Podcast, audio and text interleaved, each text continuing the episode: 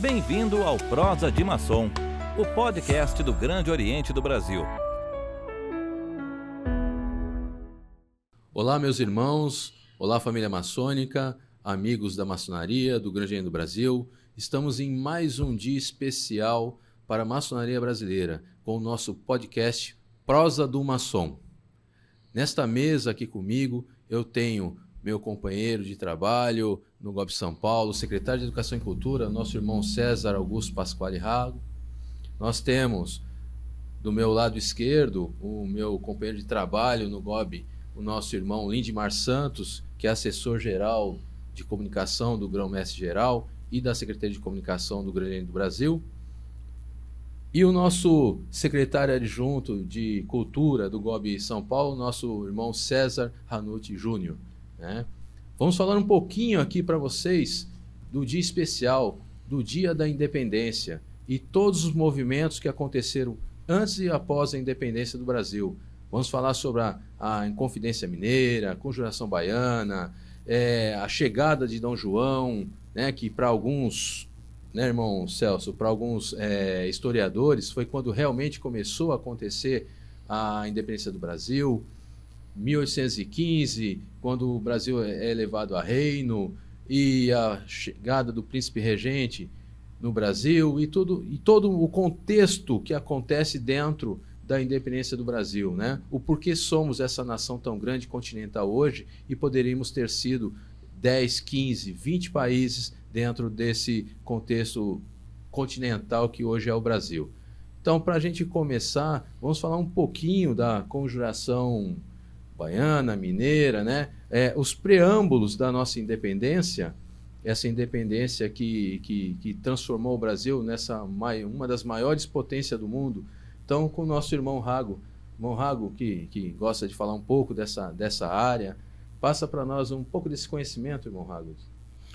Com prazer. É, é importante a gente entender que o Brasil, desde o seu descobrimento, passou por um período de exploração por parte da, dos descobridores, obviamente, em Portugal, que fazia isso com todas as, as colônias, e transcorreram-se mais de 200 anos nesse processo de exploração das riquezas brasileiras, da agricultura, da pecuária, mas é, num determinado momento, no final do século XVIII, da metade do século XVIII para frente, uh, o povo brasileiro começou a perceber que tinha determinadas riquezas que faziam com que ele se tornasse um povo diferente. E isso começou a gerar no próprio povo, em decorrência da, da do aumento da produção agrícola, da, do desenvolvimento da pecuária, das guerras que aconteceram no entorno do país e da defesa do território que o, que o povo promoveu, além da exploração e da atuação dos bandeirantes que se embrenharam pelo interior do Estado, fez com que isso trouxesse um sentimento de nacionalidade que eh, passou a diferenciar o, o, a motivação e, os, e o próprio sentimento nacionalista do povo brasileiro. Muito, muito legal. E dentro desse contexto, irmão Rago, é, nós tivemos a Inconfidência Mineira, né? onde nós, o, nós temos aí um, um, patrono brasileiro, né? o nosso, que é considerado maçom, né? É, Tiradentes. Fala um pouquinho para nós sobre a Inconfidência Mineira, o porquê que, que ocorreu e o caminho final dela, né? qual foi o, o da Inconfidência? Né? Uhum. Pois é, a, a, Conjuração Mineira, ou Inconfidência Mineira, foi, a, dentre as que houveram, a mais importante, a primeira das mais importantes que aconteceu dentro do país. É, a ideia é que, com Minas Gerais, que tinha uma produção é, aurífera muito grande, a exploração de ouro era muito grande naquela região do país, é, entregava uma boa parte desse, dessa riqueza para Portugal e, e, e, as pessoas que estavam ali ao redor começaram a se rebelar contra essa situação. Então, quando se pagavam os impostos, em especial os impostos que ficavam atrasados, que era chamado de derrama, é, o, o povo ficava realmente indignado com essa situação. E aí, na mão de algumas pessoas, como Tomás Antônio Gonzaga, é, o próprio é, Joaquim José da Silva Xavier, o Tiradentes, é, Joaquim Silvério dos Reis, que acabou traindo o movimento, formaram essa conjuração. Né? O que é uma conjuração, em primeiro lugar? Né? Que acho que é interessante a gente saber a etimologia das palavras. A conjuração é qualquer reunião que se faz em torno de alguma coisa que é comum àquelas pessoas e que faz com que elas, de alguma forma, prometeram ou juraram é, fidelidade àquele ideal. Então, a ideia da conjuração mineira era justamente conseguir a liberdade do país na medida em que é, eles achavam injusto entregar aquela determinada quantidade de ouro para Portugal, ainda que soubessem que Portugal era o, o colonizador. Muito legal. Nós vamos seguir um pouco mais à frente, né, para passar alguns anos. Nós tivemos dentro desse período aí algumas outras conjurações, algumas outras é, rebeliões no país que ainda, que na verdade, né, irmão Celso, não tinha essa ideia de país ainda, né? Quando o Brasil é, estava colonizado, antes da chegada de Dom João VI, a maioria dos seus habitantes ainda não tinha essa ideia de nação, esse patriotismo. Então, a, as concepções eram realmente é, mais internas, ou seja, é, eram mais republicanas regionais, né? Então vamos criar uma república, mais uma república regional. Então eles não tinham essa ideia ainda de Brasil, essa ideia de uma nação. É isso? Isso mesmo, irmão Chapeta. O que aconteceu é que o Brasil tinha muitas uh, regiões que elas não tinham sequer comunicação. Ah, essa comunicação por, por terra, ela era prejudicada e uh, o correio e essa se dava pelo de forma marítima. Então não tinha essa eh, ideia, como o irmão falou, do patriotismo. O patriotismo, inclusive, ele foi aflorar durante é, aquelas os conflitos da Revolução Francesa na Batalha de Valmy. Foi a, a primeira manifestação onde eles cantaram a Marselhesa ante o exército prussiano. Então, é, corroborando o que o irmão disse, não havia essa ideia de uma unidade territorial.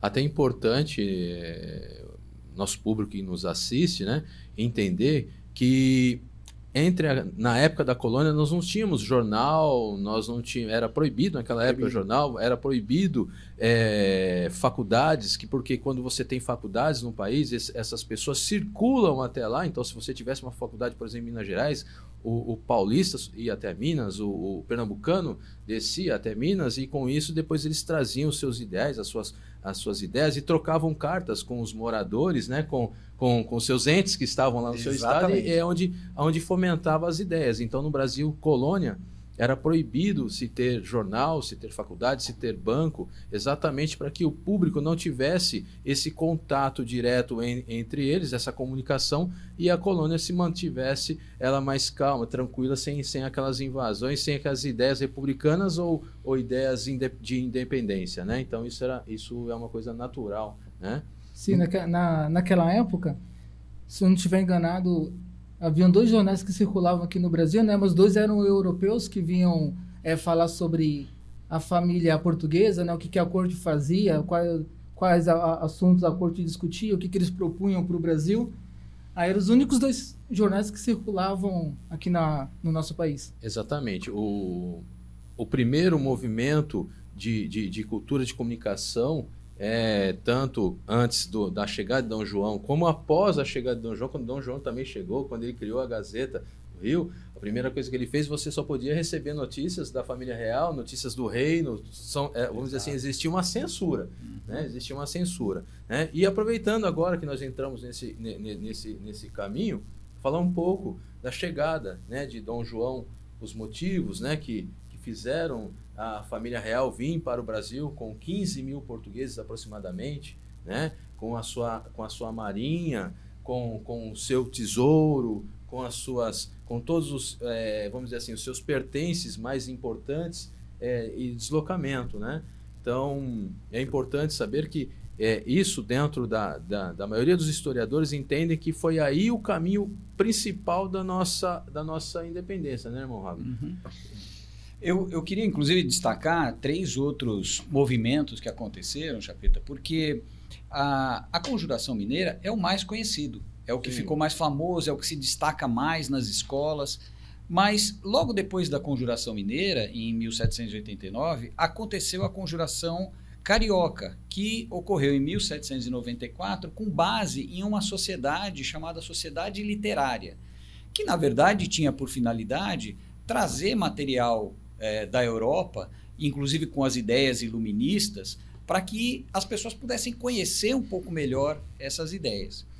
Logo depois da, da conjuração carioca, aconteceu também a conjuração baiana. Foi isso, né, Celso? Uhum. Aconteceu a conjuração baiana em 1798 e em seguida, a conjuração baiana também conhecida como Revolta dos Alfaiates, e em seguida da conjuração baiana, a conjuração dos Cavalcantes, que aconteceu em, em Pernambuco, e que foi seguida de um processo muito interessante e importante para a maçonaria, que é a constituição de uma célula denominada Areópago de Itambé, que é conhecida por alguns dos historiadores, ou é, de, denominada por alguns historiadores como a primeira formação que tinha características maçônicas. Então, embora ela não fosse propriamente uma loja maçônica, mas ela tinha todas as características de uma formação maçônica e ela teve um papel importantíssimo nessa, nessa quarta conjuração e, e, e fechou um ciclo de conjurações na preparação para a, a, a independência. Aí, na sequência, efetivamente, a gente vem Mas com ele, a... é, essa conjuração dos Cavalcantes é mais conhecida como Suassuna, né? Isso, conjuração, do Suassuna, também. É, Exato. Ela é mais conhecida, assim, do público. quiser pesquisar, conjuração dos Suassunas, vocês vão localizar é, é, mais fácil porque é, era o nome completo da família. Né? Isso. Né? Era, o, era o nome do engenho, engenho, né? Que era, que era detido pela família Cavalcante. Isso. Então vocês procurem lá, vão, vão conhecer. Exato. Portugal, lá na época, lá depois no século XIX, começou o século XIX, a França já detinha quase toda a Europa, né?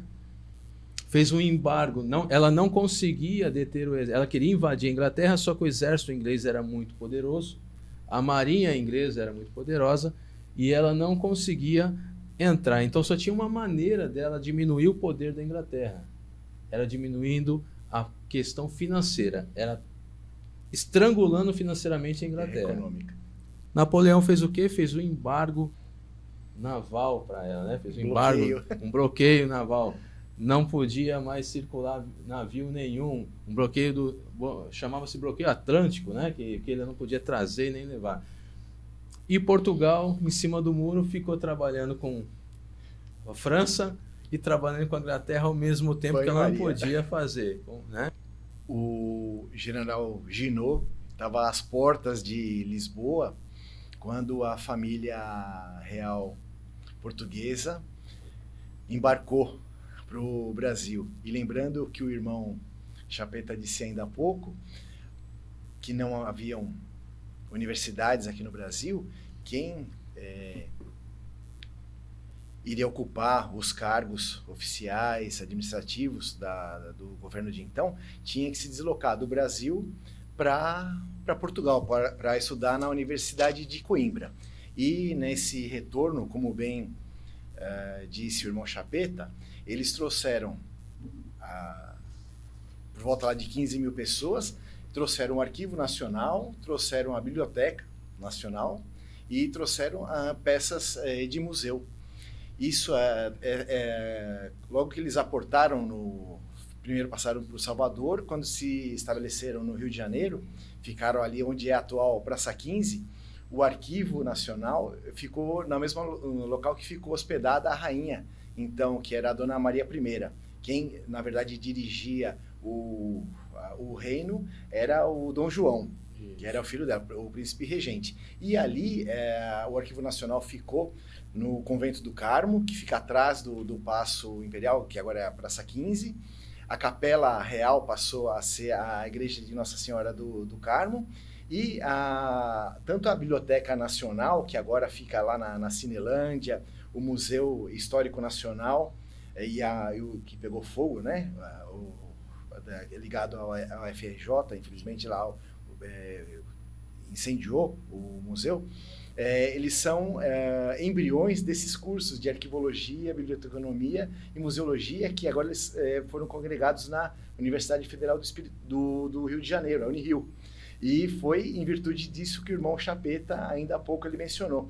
E só é, posteriormente, em 1827, que passamos a ter um curso de Direito aqui no Brasil. Um detalhezinho que nos bastidores nós estávamos conversando com o irmão Lindimar e com o irmão Rago, é, quando essa família, quando esse grupamento de pessoas, de 15 mil pessoas chegaram no Brasil, elas não tinham casas, elas não tinham lugares. Hum. O povo, vamos dizer assim, a classe média, porque a classe alta ela se manteve, mas a classe média carioca sofreu, porque os, as suas casas, os, os, os seus imóveis foram tomados. Né? Olha, Irmão Rago, a partir de hoje a sua casa vai ser cedida ao conde. Né? E, então a família foi, foi assim uma coisa muito difícil.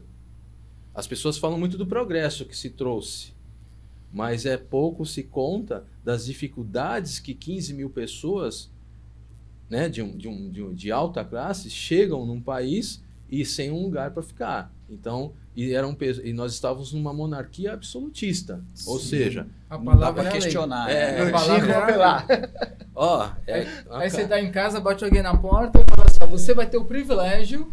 Exatamente. É, de ser era colocado uma... para fora e ceder tua casa. E alguns autores falam que, conforme as casas escolhidas, eles colocaram Isso. PR, Príncipe Regente. É. E era o pessoal, brin... o povo brincalhão, né? Apesar dessa, da, dessa situação, colocava põe-se na rua. É.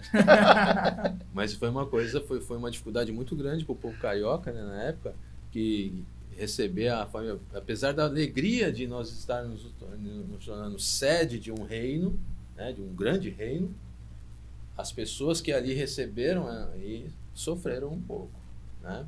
Sofreram um pouco.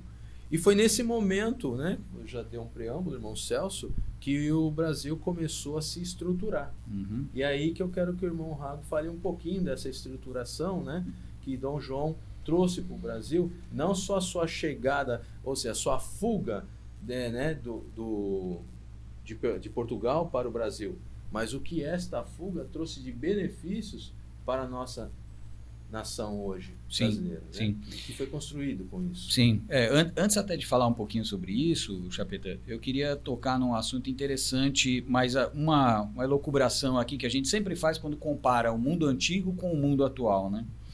Como é que se traz 15 mil pessoas de navio né, para atravessar o Oceano Atlântico, se hoje em dia a gente imagina que num cruzeiro cabem 5 mil, 6 mil pessoas, mais ou menos, né? Quanta, quanto que precisou né, de, de, infraestrutura para trazer em alguns dias, né, em organizar essa viagem, porque a pessoa não vem sozinha também, só com a roupa do corpo, né, vai trazer Sim. algumas coisas, Sim. ainda mais a família, a família real, né? Mas enfim, trouxeram tudo, irmão. Exatamente. Eles não trouxeram Sem previsão de volta, né? Eles pegaram o guarda-roupa deles, tudo que era de importante para eles, vamos dizer assim, vamos, imagine as suas mulheres, se as mulheres iam deixar suas perucas, seus grandes vestidos, não, trouxeram. Exato. E aí é uma coisa muito engraçada, né, que isso, isso na história, nesse caminho, né, dando continuidade nessa questão, nesse caminho para chegar no Brasil, tiveram muitas dificuldades, porque os navios, eles eram de guerra, não eram navios, eram navios de guerra, eram navios de considerados de contâneos, hoje, navios mercantes, eles não eram é, grandes cruzeiros. Navios de passageiros. Né? Navios de passageiros. Esses navios, sem condição alguma, sem banheiro, sem nada, tiveram infestações de doenças, mas a principal foi a dos piolhos. Piolho. Onde é, é, a família real, todas as mulheres, pegaram muitos piolhos e foram obrigados a cortar os seus Careca. cabelos uhum. carecas. Quando chegaram no Brasil, é, as, as brasileiras vendo aquilo acharam que era uma moda da Europa e também rasparam seus cabelos. muitas rasparam seus cabelos é, achando que aqui é, que era uma moda, né? Então é um, é, vamos dizer assim que é um caos, né? Ali de chegar dos bastidores da nossa, da nossa independência. Sim. O Laurentino Gomes conta muito bem essa parte no primeiro livro da sua série é, do século XIX, né, o 1808, e, e outros causos interessantes como esses, assim que vale a pena vale a pena procurar essa, essa leitura. Bom, então aí em 1808 chega a família real numa terra em que a gente tinha passado 300 anos é, impossibilitados de é, criar uma faculdade, de estabelecer uma indústria, né, uma sociedade fabril, né, não dá para se dizer indústria na, naquele momento, mas uma sociedade fabril, a gente tava, não tinha a permissão de, de, de ter é, cuidados médicos apropriados, enfim, tudo que um, a dignidade humana é, deveria é, ter é, não se tinha nem, em nenhuma das colônias, não apenas no Brasil, mas em nenhuma das colônias. Bom, com a chegada da família real, então acontece em primeiro plano a criação de, exatamente no mesmo ano em que a família real chegou, a criação de dois cursos é, na, na, condição de cursos superiores, né, cursos universitários. Não que não existissem estudos naquela época. Né? Na Bahia já existia uma escola de estudos gerais, é, mas que não, não, não formava propriamente médicos ou é, outro tipo de profissão, mas aí a Faculdade de Cirurgia da Bahia foi a primeira a ser fundada em 1808, seguida da Faculdade de Medicina no Rio de Janeiro. E em seguida vieram as que são, que são muito famosas, a Faculdade de Direito de Olinda, a Faculdade de, de Direito do Lago São Francisco, em São Paulo. Conseguiu-se, então, a abolição do decreto eh, de 1785, que proibia as, as produções fabris e aí começaram a existir as primeiras indústrias, ou as primeiras entidades fabris propriamente, né? aquela que usava equipamento propriamente para fabricar as coisas. Criaram-se, é, criou-se o primeiro jornal e o primeiro banco, conhecido como Banco do Brasil, até hoje a instituição financeira mais antiga que a gente tem no país. Irmão Chapeta, fala um pouquinho sobre a passagem de Dom João pelo Brasil. A, a passagem do, do Dom João pelo Brasil é o Dom João quando ele quando ele como o irmão Rago estava nos passando, né? Quando ele chegou no Brasil, ele criou todas essas instituições, né? Mas ele também precisava governar, né, irmão Celso? Ele precisava governar. E, e, vamos dizer assim, existia já aqui no Brasil um governo. Existia no Brasil um governo mesmo que esse governo era subordinado às cortes portuguesas, subordinado a ele, essas pessoas já gerenciavam todo o processo de, de, de escravatura, é, processo de manufatura, processo de agricultura, judiciário. Né, judiciário já existia.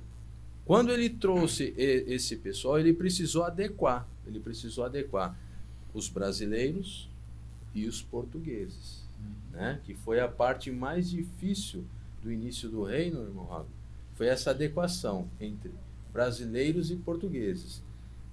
Ele não tinha como deixar de dar, é, vamos dizer assim, é, engrandecimento para os seus, seus compatriotas portugueses, porque eram a base de governo dele, eram a base que a vida inteira ele se manteve ao lado, porém ele estava numa nação distante sem conhecimento do que acontecia ali. Ele também era uma pessoa inteligente, preocupada em manter a paz, em manter a segurança dele, da família dele e dos próprios portugueses que chegaram. E aí ele foi adequando os brasileiros e os portugueses dentro dessa, vamos dizer assim, dentro desse contexto, dessa contextualização de, de, de administração, uhum. né? De administração. Foi aí quando, quando o irmão Raul fala, né? A formação do nosso Banco do Brasil, que depois nós temos uma coisa bem legal para contar, né? que não é muito legal, né? É. né? Mas, é, passando agora um pouquinho à frente, eu queria que irmão Celso falasse um pouco para nós, né? de 1815, né, que vamos dizer assim que é a segunda ou terceira etapa, se pensar na, na, nas conjurações, Sim. da nossa independência, né? Quando Viena se reúne, né, os monarcas e fala assim para uma monarquia que era uma monarquia tradicional, a monarquia brasileira é uma das monarquias mais tradicionais do mundo, do mundo. Uhum. Ela não é uma qualquer monarquia. Ela é, vamos dizer assim, dentro das casas reais, é, ela tinha, vamos dizer assim, é, junções das monarquias mais importantes do mundo. Sim a nossa monarquia. Sim, e como Estado Nacional, Portugal foi o primeiro. Foi lá no século XIII, com a revolta de Avis. Antes de qualquer é, unificação é, de, dos demais reinos. Até mesmo na, na, o reino da Espanha, quando juntou a, a coroa de Castilha e com a de Aragão, foi em 1492, com a Reconquista. Então, veio bem depois. E eu, era muito tradicional a, a coroa portuguesa.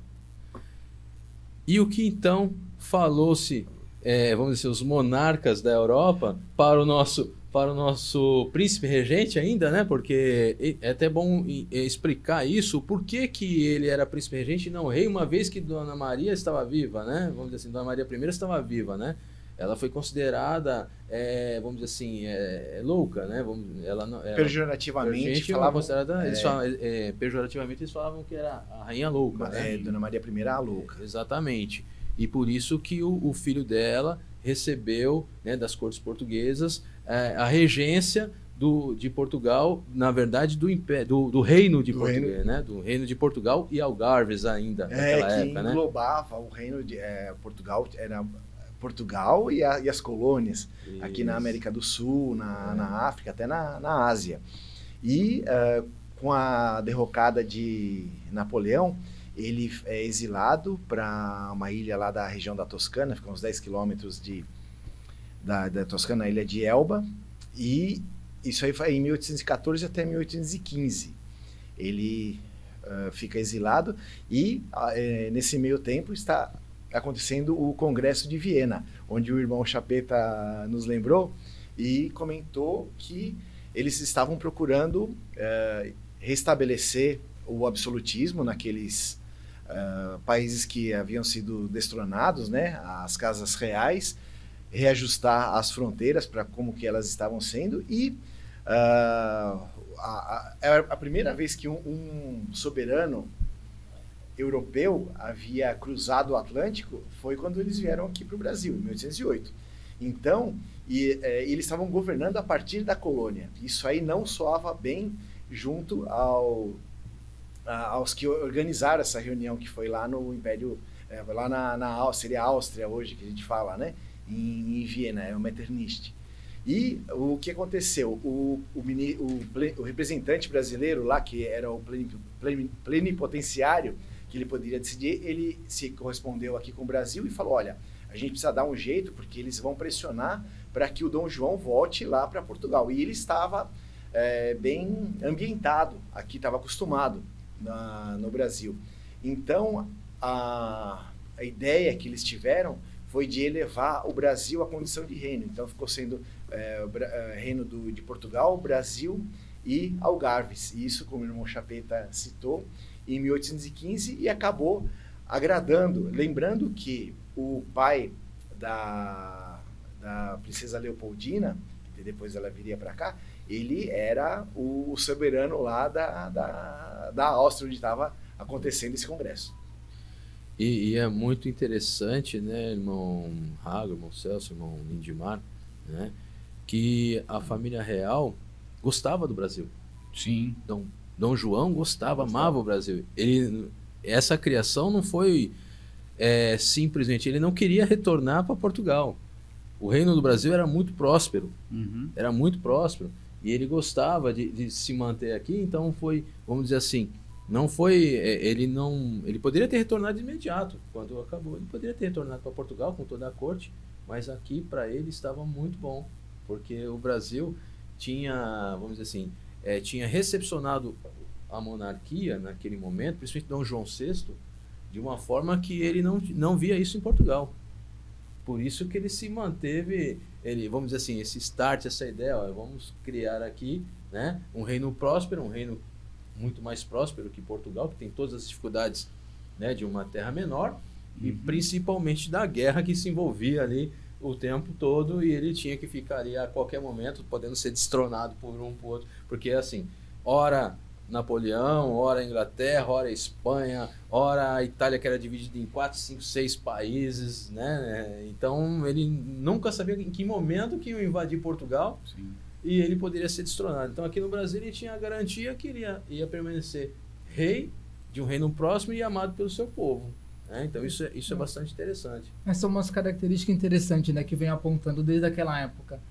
O, o Brasil, ele já era um país receptivo, né, mesmo que não tenha toda a nossa é, cultura múltipla que existe hoje, já era um país receptivo. Ele, então, ele, ele fez com que o, o rei ele ficasse à vontade, né, aqui no, no, na nossa nação. Já era um país que ele prestava atenção na cultura que vinha de fora, né? Aí o pessoal raspou a cabeça conforme foram chegando o pessoal para poder estar imitando um pouquinho daquilo que vinha de fora. E já tinha já até a questão do jeitinho, né? Que falou, não, o Brasil colônia não pode é, servir como, entre aspas, capital de uma nação, então vamos elevar o status dele, né, irmão Celso? Vamos levar, elevar o status do Brasil para que ele possa servir como uma capital de, um- de um reinado.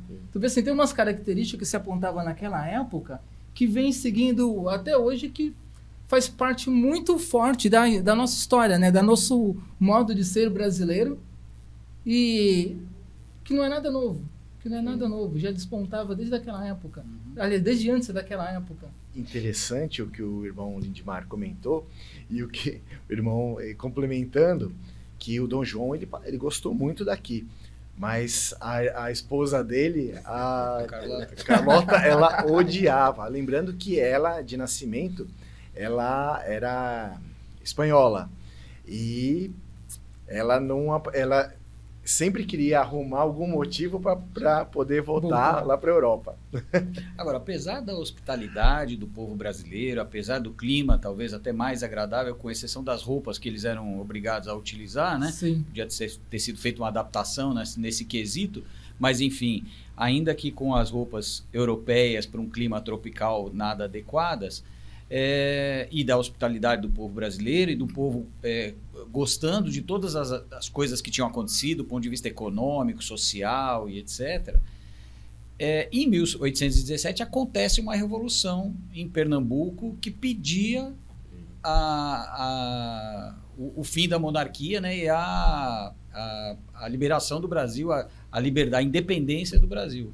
Eles, eles entendiam que eles estavam sendo explorados, porque houve um aumento de, de impostos abusivo e era para melhorar a iluminação no Rio de Janeiro, uma série de medidas que tomavam. É, até porque você vai. A construção de, um, de, um, de, de faculdades, a construção de um banco, a construção de um, vamos dizer assim, de um, de um jardim botânico, de iluminação, de rede de esgoto, porque tudo isso foi construído no Rio, né? É, não tinha nada, reino. né? Não, tinha, nada. Isso precisava de muito dinheiro, né? É, a Aí, infraestrutura. aí, aí, essa infraestrutura tinha que sair de algum lugar. E não foi dos cofres internos das pessoas que chegaram. Ou seja, eles, eles preferiram. eles preferiram. é, é, é, vamos, vamos dividir é, é, é, esse fardo com, com, com, com todo Com o país todo, com o país né? todo, né? Do- E é foi quando começaram as discussões republicanas.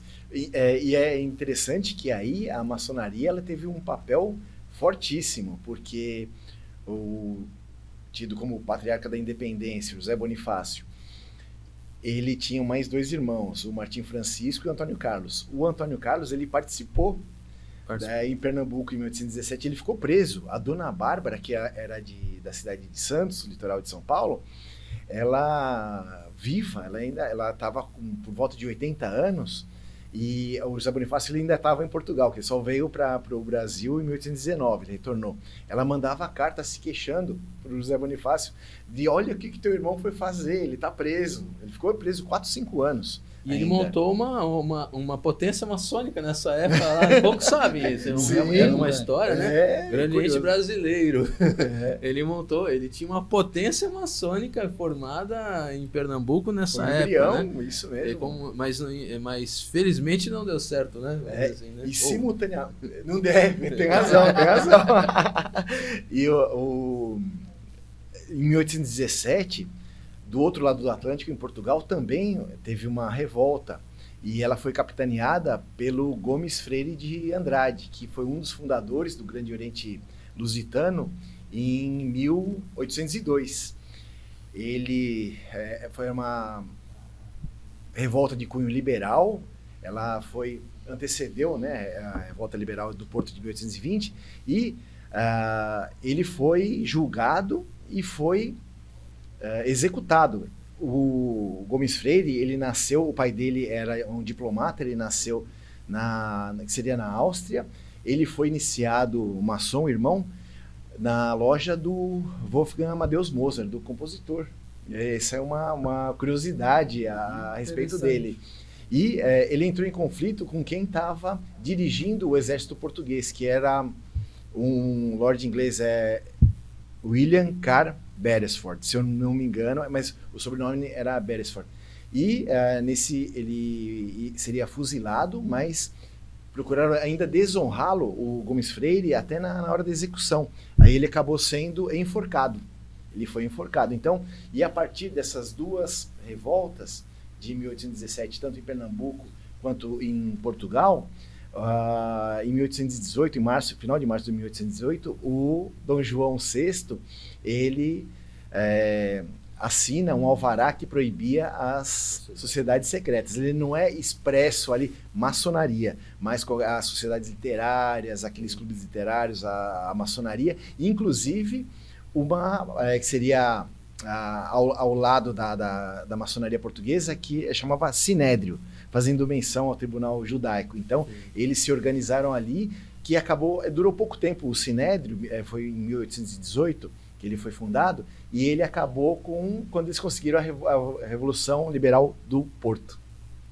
Tem mais um fato interessante, em 1817, é, ali não foi o primeiro foco republicano, porque o primeiro foco republicano de verdade foram as conjurações, né? uhum. né? Elas eram totalmente republicanas, as conjurações, né? Mas ali foi o foco, vamos dizer assim, mais organizado republicano, porque ele tinha é, dois detalhes que pouco se, se, se estuda, se aparece na história. Primeiro é o consulado americano que se instalou em Pernambuco. E junto com o consulado americano veio todas as, as, as concepções né, da independência americana. Segundo que Pernambuco, naquela época, recepcionou os franceses né, com seus ideais iluministas. Né? Então, Pernambuco, é, é, é vamos dizer assim, era a grande é a grande província que recepcionava todos os franceses que chegavam, a grande maioria, né, num primeiro momento, depois lógico foi para o Rio de Janeiro, né, quando aí quando teve uma época que foi para o Rio de Janeiro, chegou todos os, vamos dizer assim, os, os artistas, né, as a missão francesa, a missão francesa foi para o Rio de Janeiro, mas grande parte dessa missão foi para Pernambuco. E aí é onde a gente difere a maçonaria francesa da maçonaria inglesa, né? Uhum. A maçonaria inglesa muito mais focada na monarquia, ajudando na monarquia, e a maçonaria francesa, onde, vamos dizer assim, a maçonaria que hoje nós conhecemos, foi a que ficou ligada, né? Que é o, o grande do Brasil mesmo se ligou à maçonaria francesa, com ideias muito mais iluministas, ideias republicanas, né, Então, isso que fomentou ainda mais, né? Porque além de, vamos dizer assim, dos líderes ter estudado em Coimbra, ter, ter, ter uma boa capacidade né, de, de, de articulação, eles tinham uma organização diferente, eles tinham um apoio, uma logística e até um caminho. Olha, em tal lugar deu certo desta forma. Então, eles conseguiram expulsar o exército português em 1817 e se tornou um país independente. Poucos falam disso. Uhum. Mas eles se tornaram um país independente. Eles tiveram, eles colocaram um, um, um gestor naquele país, né, vamos dizer assim, durante praticamente um ano, né? Foi pouco tempo. Foi pouco é, tempo, quase, foram, é, foram dois, três, dois, três, três meses. Três meses é, até que se juntou e...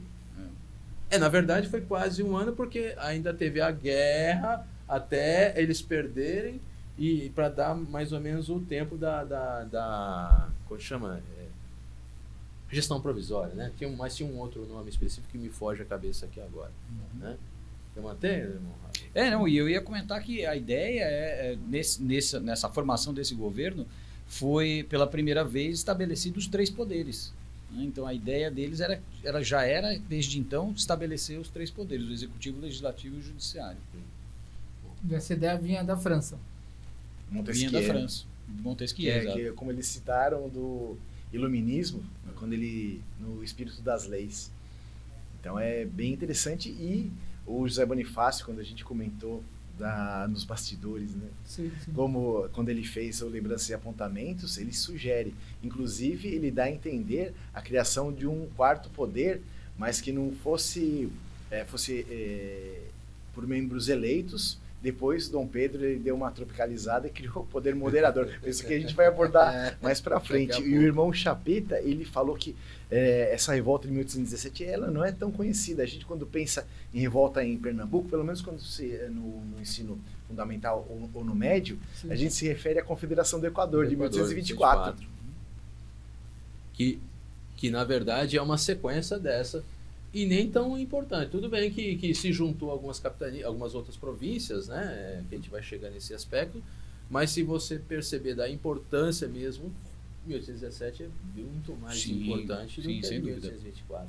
Né? Porque ela realmente foi finalmente tomou a frente né? E, e, fez uma mudança. Porque dali aquelas concepções passaram para o resto do país. Né? E maçonicamente falando, irmão Chapeta, ela foi mais importante porque ela ensejou a assinatura daquele Alvará Régio que nós mencionamos e a loja é, a Comércio e Artes, que ela é de 1815, ela ficaria na clandestinidade, porque eram proibidas essas, essas reuniões. Sim. Agora, em 1820, vem aí, vamos dizer assim, o grande finale, né, para nossa para nossa independência, né? uhum. né? Estoura lá a Revolução.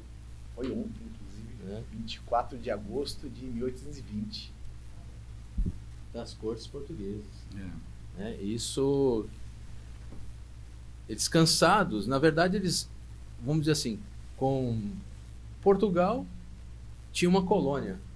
Dentro desta colônia, ela, ele administrava o que entrava, o que saía, a quanto se vendia, a quanto não se vendia o material toda a produção era feita com Portugal e Portugal que distribuía para os demais países.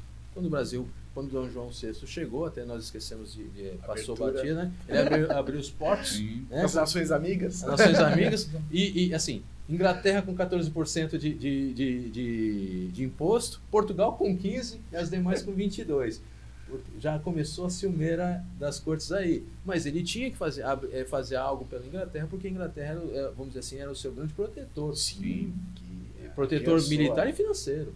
Naquele, naquele, naquela época era protetor militar e financeiro. Então ele tinha que fazer algo até para agradar os ingleses, né, de, de uma forma que, que eram que mantinham a sua coroa, né? Então era 51% de imposto? Não, não. Ele, ele, ele tinha. Tá brincando. Você já está fazendo 51 é hoje. 51 é hoje. É, claro. Ele, é, é, qualquer qualquer ma material que chegasse, a, os produtos manufaturados eram 14% para a Inglaterra, que, que, era cobrado. Então, as bigs é, que chegavam da Inglaterra, se cobrava 14% para desembarcar o produto no Brasil. Portugal, para desembarcar o produto ou para levar da mesma forma, eram 15%. E qualquer outra nação, Estados Unidos, que tinha muito comércio com o Brasil, França, que tinha comércio com o Brasil naquela época, era 22%. Né? Isso, isso fortalecia o comércio inglês, que era uma das nações, na verdade, era a nação industrializada no momento. Né? Era a nação industrializada no momento. Então, isso fortalecia muito. Uhum. E ninguém conseguia, mesmo. Você imagina só, já não conseguia disputar. É como se hoje você falasse assim: como que eu disputo com os produtos da China? Era mais ou menos essa é, é assim, analogia. É analogia. Você faria disputando com a China, Inglaterra com, com industrializada, fazendo em produção muito mais barato, ainda tinha um imposto mais barato. Ou seja, ninguém conseguia vender nada se não fosse através da Inglaterra, né? Então os portugueses ficaram com ciúmes disso, perderam essa parte, perderam a sua, vamos dizer assim, a sua a sua colônia e determinaram príncipe regente, é, rei retorna para o nosso país, porque Portugal exige que você esteja aqui conosco, governando daqui, do nosso país, da onde você nasceu. A sua família também deve vir. É. Vamos construir uma constituição, então ele ainda, ainda ia chegar lá ainda com, com mais parecido com uma rainha da Inglaterra de hoje do que o rei absolutista que ele Sim. era, né? Vamos dizer assim. E determinar o retorno. E determinou que o Brasil retornasse como colônia, praticamente. Né? Não inicialmente, mas vamos dizer assim, o, o É, e caminho. não textualmente. Não textualmente, também, mas... o caminho era esse, né? Sim, é o que aqui estavam interpretando. apoiado pelos brasileiros, inclusive, porque é, é- é assim. É bom lembrar que os nossos deputados foram para essas cortes, os deputados brasileiros. Alguns não, ficaram no Brasil, Rio Grande do Sul, Cisplatina, que ainda que é Uruguai hoje, ainda era, era fazia parte do Brasil, e Rio Grande do Norte. Eu não lembro se tinha mais um estado, acho que era só esses Eu três acho que que. Mi- é, eu preciso verificar, mas. Não, Minas é- não, Minas foi. Minas foi. Foi. junto com São Paulo, eles chegaram depois, eles chegaram na segunda leva. Numa primeira leva chegou os, os nordestinos, praticamente nortistas, os deputados nordestinos e nortistas, que a gente tem hoje como Norte e Nordeste. E justamente esses deputados que chegaram na primeira leva votaram junto com Portugal.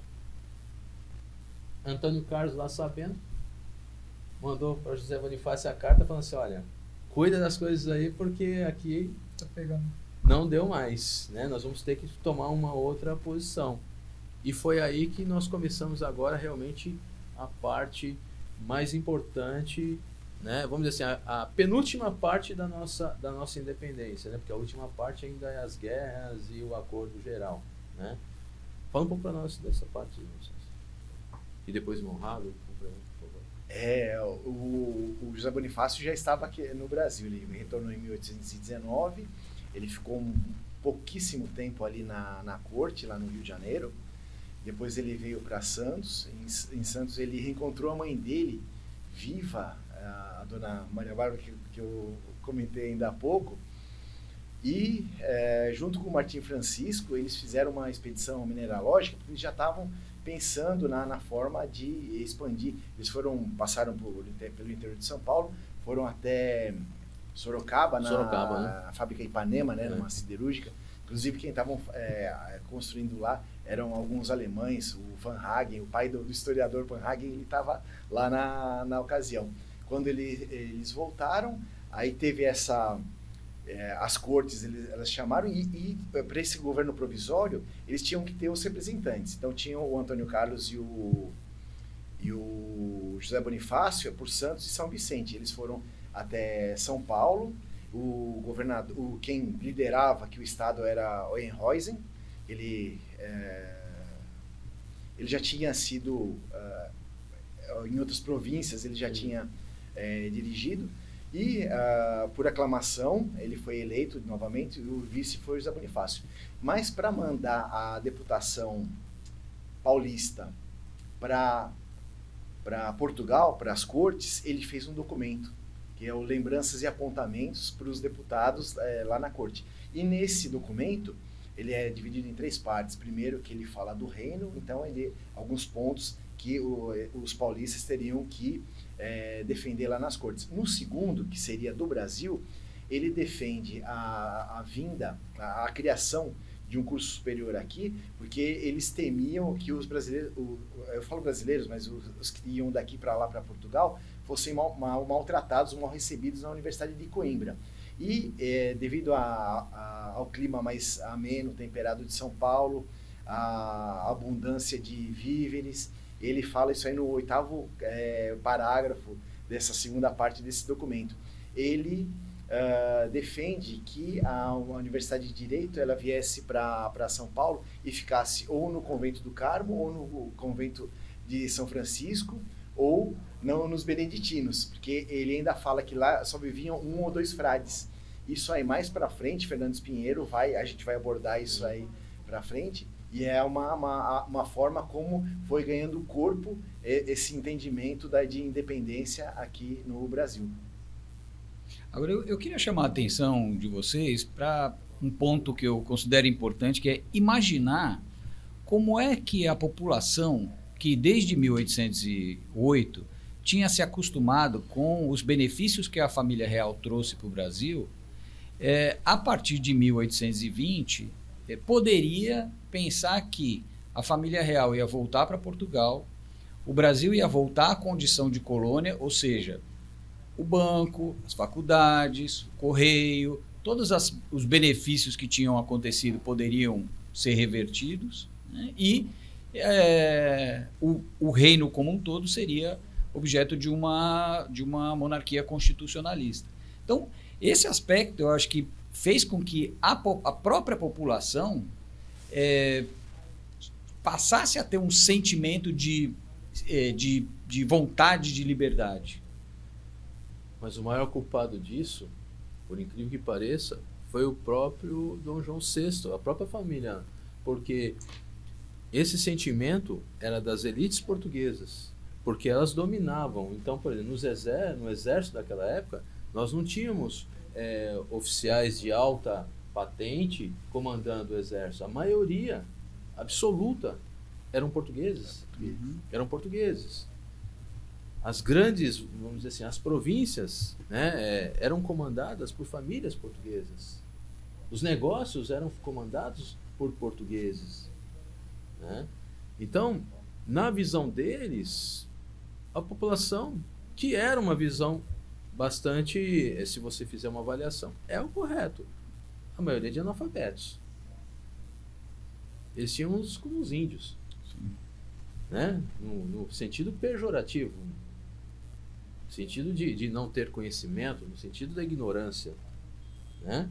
No sentido de sermos nativos. Essa é a ideia. Então, retorna, tá tudo certo. Uhum. O país vai aceitar e nós vamos colonizá-los novamente.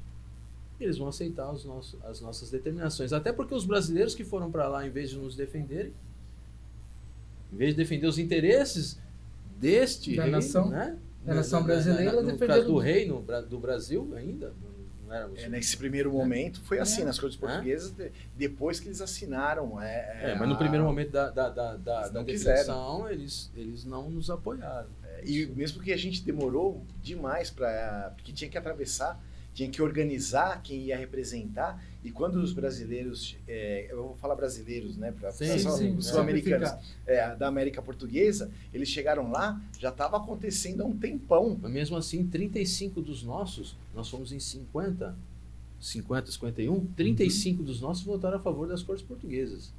Só 15 votou contra, contra aquela decisão da, do, do do retorno, do da, retorno família, da família da e, Constituição e, e, e da Constituição. Então, se você perceber, que aquelas pessoas que estavam ali para representar os interesses do reino no Brasil não representaram tão bem. Mas isso era natural, até porque não tinha muito controle. Vamos dizer assim, apesar do Rio de Janeiro era a base,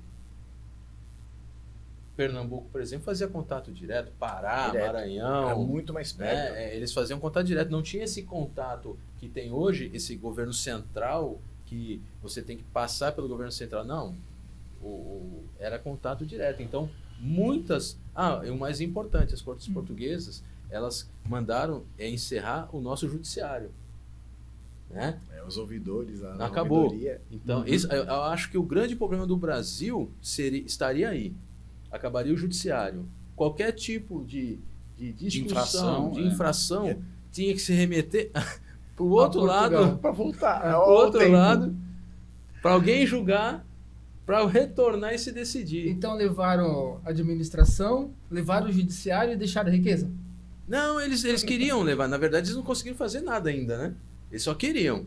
Né? Mas acabando com o judiciário, ele acabava com toda a estrutura do país. Sim.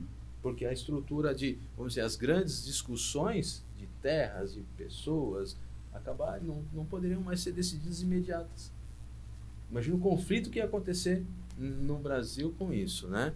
Então, vamos dizer assim, a decisão arrogante das cortes portuguesas fizeram com que o Brasil realmente começasse a sua independência. E Antônio Carlos levou para lá é um projeto muito interessante, que era um projeto como hoje. O Brasil seria um reino, Portugal outro, teriam um, um monarca único, Trocaria. trocariam as suas, vamos dizer, as suas constituições, as suas ideias e, e, e, fariam um intercâmbio entre eles. Só que cada um com seu judiciário, com a sua própria legislação, com as suas particularidades. Uhum. Os impostos seriam unificados, projeto de Antônio Carlos era muito bom assim, pa, para Portugal. Né? Depois a gente vai falar disso, que depois Portugal, lá no acordo tentando fazer o Brasil voltar à situação de reino, tentou usar o acordo que foi negado nas cortes portuguesas como para assinar. Aí já não dava mais, né? Aí já não dava mais. Mas ele levou um projeto muito bom pra, naquele momento para Portugal. Mesmo assim, a arrogância dos legisladores naquela época, né, dos procuradores, foi tanta que não aceitaram e, e, tentaram regredir praticamente o Brasil à colônia. Eles se sentiam preteridos durante a estada da família real aqui no Brasil, então deviam estar. Tá... É. Mas vamos dizer que eles cometeram um erro grave que perdeu. Vamos dizer assim, olha, olha o tamanho da nação que eles perderam. Sim. Que eu acredito que em algum momento isso ia acontecer, mas ia acontecer de uma forma que eles, é, vamos dizer assim, Portugal, com esse rompimento, apesar de ter dentro do rompimento ter tido algumas benéfices, perdeu muito, né? Perdeu muito. Mas agora vamos aí para 1821, porque o tempo nosso está indo, né? Vamos para 1821, já chegando muito mais próximo da independência, aonde realmente Dom João VI já é, se sentindo acuado, né? pelas cortes portuguesas e não querendo romper os laços, que foi mais importante, né? Porque ele poderia romper os laços assim, a partir de hoje, fiquem aí que o exército aqui é meu, e ainda teria outros de lá que ainda viriam, mas ele tinha esse espírito português, ele era português, né? E decidiu retornar para Portugal, né? Com, com a sua família, deixando aqui Dom Pedro, né? É, como regente do, do, nosso país, né? Um pouquinho para nós isso, é, aí, nesse período, essa, essa é a reta final para é. a proclamação da independência. Né? Então, a gente tem, no começo de 1821, um decreto que é, promoveu a nomeação de alguns deputados para as cortes portuguesas. Né? Quando a gente fala das cortes, muitas vezes a gente imagina que a corte é formada pela nobreza, mas ela também tem a formação com os representantes é, nomeados pelo, pelo rei. Então, a, os deputados portugueses, os deputados que representavam a população brasileira eh, foram para Portugal, na medida em que o nosso irmão Chapeta acabou de falar, né? nem todos tinham essa ideia de que, como eu sou de outro reino, eu voto sempre a favor do reino em que eu, em que eu moro, mas na verdade cada um votava de acordo com os, os seus interesses. E aí, em outubro de 1821, acontece é, uma tentativa de proclamar o príncipe regente, Dom Pedro I, como imperador do país. Foi a, foi a primeira tentativa que se, que se, que se mostrou é, é, mais factível de colocar o príncipe, príncipe regente como imperador, mas foi abortada no meio do processo em virtude de vários acontecimentos daquele, daquele momento. Muito interessante que em 1820, quando, quando Dom João foi embora, ele deixou uma situação difícil no Brasil. Zerou o Banco ele do Brasil. Ele zerou o Banco do Brasil. ele pegou tudo. Vamos imaginar hoje 4 mil pessoas. Eles vieram com 15, mas essas pessoas formaram família, formaram negócios e acabaram se, se estabeleceram no Brasil. E, e desses 15 mil, que devem ter se tornado aí durante o tempo 100, 150 mil pessoas, entre parentesco, criando famílias, né, criando ramificações nas suas famílias. Uhum. 4 mil pessoas de, de, da corte que veio com ele decidiu voltar para Portugal. Essas 4 mil pessoas levaram todos os seus pertences e seus bens. E eram pessoas da alta sociedade, que faziam negócios. E ele ainda levou todo o ouro, todas as joias do Banco do Brasil. Ou seja, o Banco do Brasil, na sequência, faliu. Foi a primeira falência de um banco brasileiro. Foi feita pelo nosso primeiro monarca, né? Vamos dizer uhum. assim, ainda contando como, como, como reino, né? Então, essa é uma coisa interessante que aconteceu, né? Ele despegou todo o nosso cofre e levou embora. Mas, já deixando aqui Dom Pedro, já cuidando, esse, nesse momento a maçonaria fica mais evolutiva, fica muito mais próxima ao Dom Pedro, que aí começam as diferenças, que é, é onde o não queria falar, queria não quer falar, vai falar, né? sobre Ledo e José Bonifácio. Por quê? Porque com a saída do, do de Dom João VI, a, vamos dizer assim, a grande, a, a, os nobres, o, o, os grandes empresários, os grandes políticos cariocas, que faziam parte, a grande maioria da Comércio e Artes, se aproximaram de Dom Pedro. E num primeiro momento eram eles que davam toda a orientação para Dom Pedro. Apesar que Dom Pedro era uma pessoa difícil, ele tinha, ele tinha sua característica própria. Ele, ele, ele ouvia todo mundo, até hora para um lado, hora para o outro, mas no final a decisão é sempre a que ele achava que tinha que ser certa. Ele era muito novo, 23 é. anos, né? É, esse, esse é um aspecto também muito importante de se observar. Né? Você imagina que em 1821, Dom Pedro tinha 23 anos de idade, 23, 24 anos de idade. Né? Então, você imagina que assumir um reino do tamanho do, do geográfico que é o Brasil, é, com toda essa responsabilidade, não é para qualquer um. Então, ser influenciado é até que natural nesse período. Sim, é impressionante. E é interessante quando o irmão Rago cita de todo o Brasil, ele, ele veio criança de Portugal, só que ele nunca saiu da região do Rio de Janeiro. Ele foi sair a primeira vez por sugestão do José Bonifácio, quando ele foi apaziguar uma quase revolta que estava tendo em Minas. Foi a primeira... Então ele ficou encantado como que o, era o interior do Brasil até então. Ele não sabia. A segunda viagem que a gente ainda vai abordar foi quando ele vem para São Paulo São também, Paulo. a sugestão lá. Mas é muito muito interessante esse aspecto. Mas a gente também tem que lembrar que, assim, naquela época, é, 23 anos, apesar de hoje ser muito jovem, é, naquela época não era tão jovem é. assim, né? Porque 23 anos naquela época é como se fosse 45, 48 hoje. Sim, e esse morrer com 40 era muito com 40, é, e as passadas 40 eram um era menor, é, é, E em especial também as pessoas é, que compunham uma família real também eram preparadas para isso, né? Ou deveriam ser, né? nem, nem, todos, pode ser que nem todos é, fossem, é. mas deveriam ser. Mas no caso dele, ele, ele, ele, ele tinha seus rompantes, ele era namorador, ele era aventureiro, né? Um guerreiro, mas ele também tinha muitas características, na verdade, assim, é, se nós fôssemos se, nós, se, se, o Brasil fosse os Estados Unidos nós tivéssemos Hollywood, nós teríamos no mínimo, no mínimo, no mínimo, brincando assim, uns 200 filmes de Dom Pedro. Sim, sem dúvida. Porque ele, assim, não existe monarca no mundo que tenha proximidade do que ele fez e de quem ele é. Nem Dom Pedro II uhum. conseguiu, porque ele era. Ele não era um, um, um superdotado como Dom Pedro II em inteligência. Mas ele era culto. Muito culto.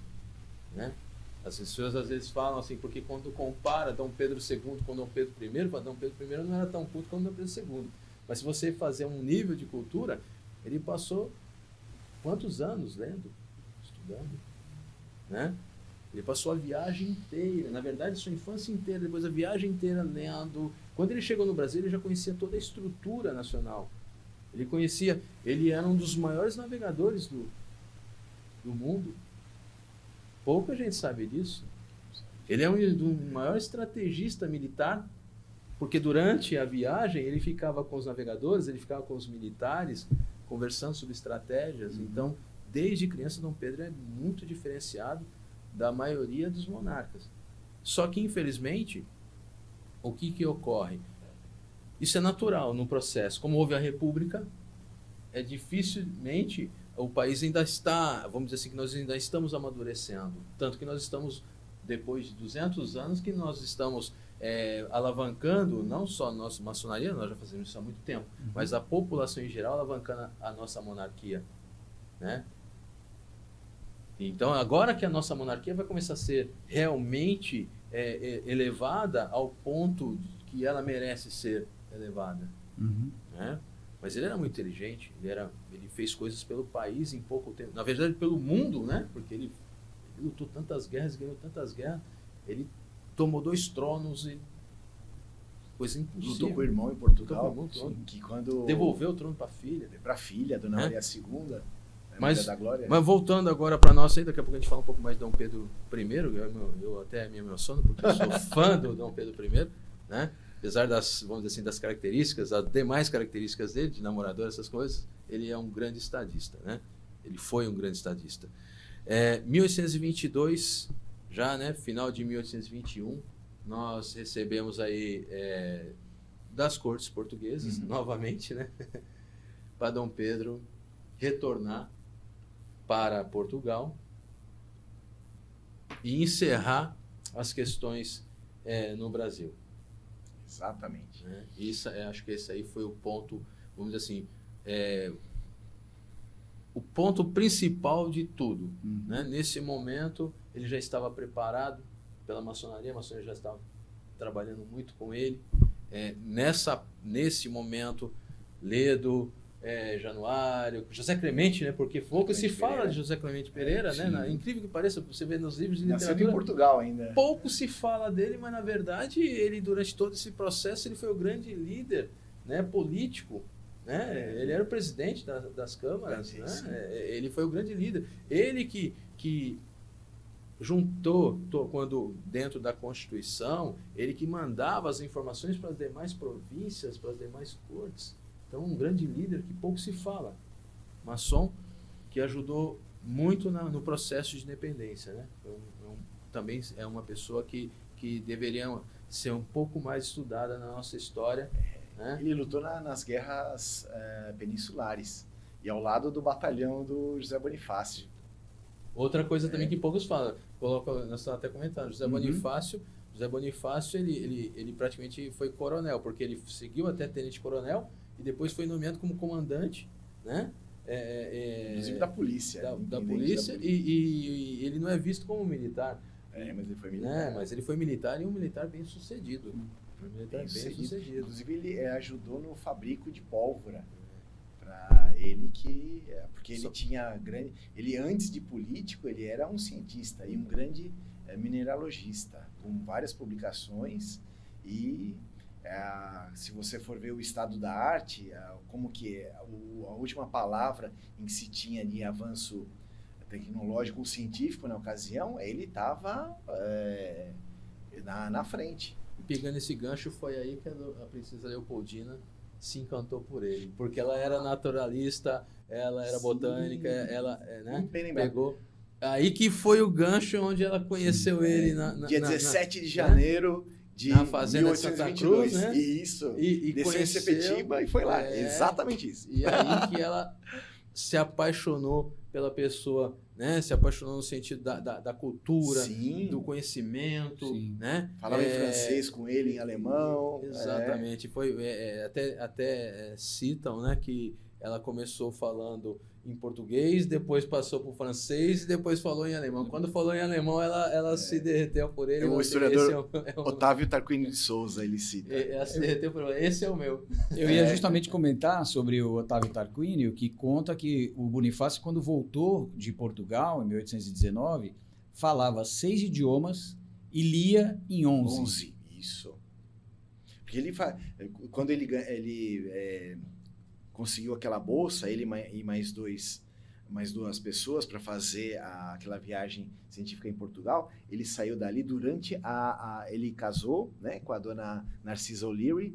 Ele foi primeiro para a França durante a Revolução Francesa.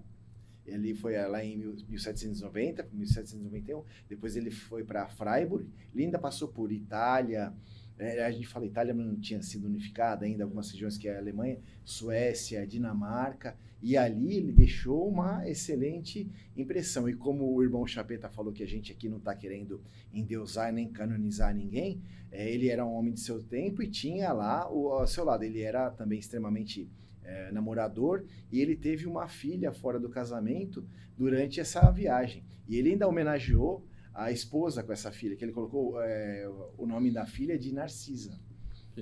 Olha. Então, em- no final, as cortes portuguesas determinam que ele retorna. Em janeiro, né? Ele pega e faz um pronunciamento super importante para nossa nação, né? Direcionado por, por José Bonifácio. Verdade. Exatamente. Isso mesmo. Se for para o bem do povo, E e felicidade felicidade geral da geral da nação. Estou pronto. Estou, essa é a parte principal. É. Estou Pronto. Diga ao povo que ficarei. né? Que vou ficar. E foi por influência do Clemente Pereira, que era que, que É. disse que ele Fez isso aí. E ah, nesse meio tempo estava acontecendo muita coisa. Eles haviam recebido essa comunicação de Portugal, é, enviaram uma correspondência para o José Bonifácio lá em São Paulo. Ele ficava ali no, no bairro de Santana, onde hoje é o CPOR. É, Ele morava lá. E aí ele fez a carta, mandou, o mensageiro foi, e o, ele tinha algumas coisas para resolver. Solar dos Andrades. Solar dos Andradas, isso mesmo. E aí é, eles voltaram onde seria ah, o caminho, passando de Taubaté até chegar para o, o mensageiro. Só que o, o José Bonifácio, ele desceu para Santos, se despediu ali da dona Bárbara, eh, tomou o caminho da- do Rio de Janeiro, foi lá para a fazenda de Santa Cruz, que era enorme, ela abrange vários municípios hoje do Rio de Janeiro. Desceu em Sepetiba, conheceu a princesa Leopoldina, né, na, na ocasião, ela foi apresentar até o outro filho que morreu na sequência, ele até participou da- das Ezequias lá, que, é, que seria o- no lugar do Pedro II. Sim. E é, acho que era Dom João, o nome dele também. Mas eu não tenho certeza. preciso- E aí que ele foi pro, pro Rio de Janeiro, para a corte, recebido naquela noite. Provavelmente é, tem alguma, alguns historiadores, eles, é Mirandonikov dá uma data, Otávio Tarquino de Souza dá outra. E foi o primeiro nascido na América Portuguesa, primeiro brasileiro, que ocupou o primeiro posto do Reino de Portugal. no de reino. ministro. Foi a primeira dos negócios eh, nacionais e estrangeiros. Primeiro. E aí começa, então, para a gente já, ir, já indo para o final, porque nós já estamos já aí, né, agora Uhum. realmente no, no, no final do nosso podcast, né, começa a, o trabalho da maçonaria. Chega José Bonifácio, é convidado pelo, pelo príncipe, na verdade, é, num primeiro momento se nega, Se nega se isso. nega, né? A Exatamente. insiste, o, o, o, o, o, o príncipe regente insiste até que ele aceita, né? E aí que começam as discussões então conhecidas Hum. entre o grupo. É importante porque José Bonifácio, apesar de dentro da- dos nossos estudos eu ouvi alguns equivocadamente alguns é, autores dizendo ah, mas José Bonifácio foi colocado como grão-mestre da maçonaria, mas ele não era maçom, ele era profano. Tem. É, é, José Bonifácio tem, tem, tem vários fatores, várias é, informações é, e vários indícios que foi iniciado em Portugal, 1802. Não é isso? Tanto Já ele na quanto formação o Antônio Carlos e o Antônio Martim Carlos, Francisco. Todos exatamente. os três estudaram em E Coimbra. é uma coisa natural. A maioria dos juristas de Coimbra, naquela época, eram levados para a maçonaria, porque as ideias, As ideias, liber- as é, ideias da- liberais, sim. então, e José Bonifácio é Iluministas, é. José Bonifácio era um dos mais liberais. E nós vamos descobrir isso daqui a pouco na Constituição, porque José Bonifácio, de um momento que ele era, ele sempre trabalhou pela monarquia, mas quando ele senta lá, na- quando ele senta realmente para fazer a Constituição, ele demonstra exatamente qual era o perfil dele: liberal, republicano. Liberal, republicano, o perfil dele sentado na Constituição, foi aí que Dom Pedro mandou prendê-lo e mandou Pro- expulsá-lo. Porque ali é. Foi é, exilado. Ele e né? a família. Porque ali Dom Pedro falou, mas peraí, né? Mudou Para as Bordeaux. coisas. No, Mudou as França, coisas. Então, é. começou as discussões aí. Quer falar um pouquinho para nós dessas discussões, irmão?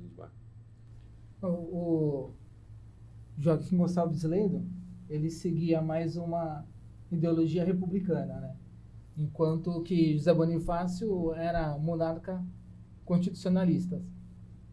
E os dois eles começaram a brigar pela independência do Brasil. Ambos queriam, viam a independência do Brasil como um fator positivo para o Brasil, né? Só que cada um tinha o seu ponto final na no final das histórias que divergiam. Né? Eles queriam a mesma coisa, só que de forma diferente. E os dois tentavam influenciar o, o príncipe, cada um com seu ponto de vista. Né? Era comum o fato de que, tinha que o Brasil tinha que se tornar independente, né? Todos queriam isso, mas cada um queria um foco.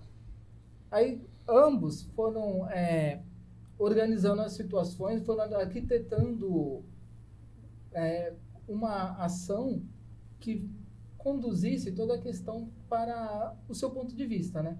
Aí o, o José Bonifácio, ele foi quando ele convidou, quando ele fez a, a iniciação do nosso príncipe regente, né? E Não sabe dizer. não sabe se ele fez, fez a iniciação do nosso príncipe regente. quando o, o José Bonifácio ele Ainda era o teve aquele grão-mestre. tempo. Isso. Ele era o grão-mestre, de Ledo ele era o, o primeiro vigilante. Isso. Mas o nosso grão-mestre, no caso, é, é, eles falam o que, o que, que ocorre. Naquela época, o José Bonifácio era uma pessoa muito ocupada. Uhum. Ele era o ministro mais importante do reino. Ele determina. É como se fosse hoje o ministro da Casa Civil. Sim, primeiro-ministro, né? primeiro-ministro, tudo, né? é, Tudo chegava por ele, e todas as ordens chegavam nele, dele se distribuía. Então ele não tinha tempo para ir na loja maçônica. Ele não tinha esse tempo, era um tempo muito escasso dele. Então, Dom Pe- é, então Gonçalves Ledo ficava ali, na, era, na época era Comércio de Artes ainda, porque a Comércio de Artes tinha por volta de 94 membros ali, né?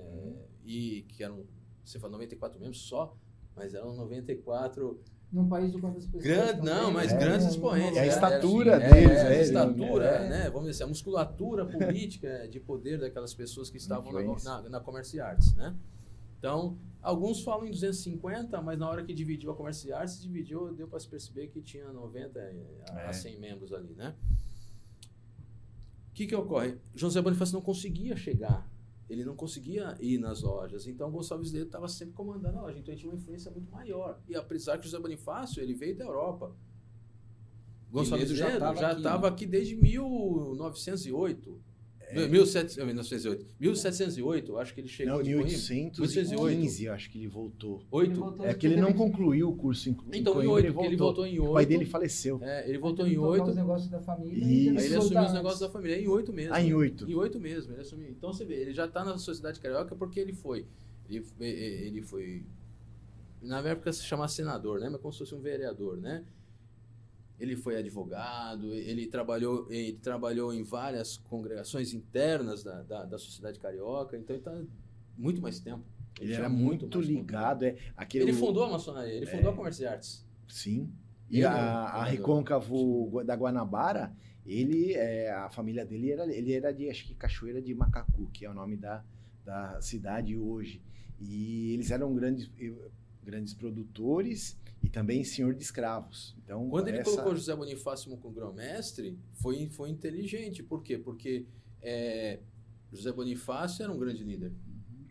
Um maçom grande líder. Respeitado. Respeitado. Respeitado. Tinha, tinha, tinha, vamos dizer assim, ao lado de José Bonifácio, tinham outros maçons que, que o seguiam. Tudo que tinha o grupo de Gonçalves Ledo e o grupo de José Bonifácio.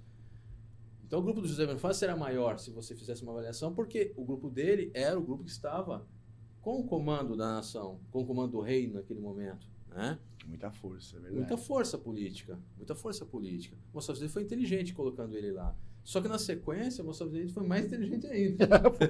Foi.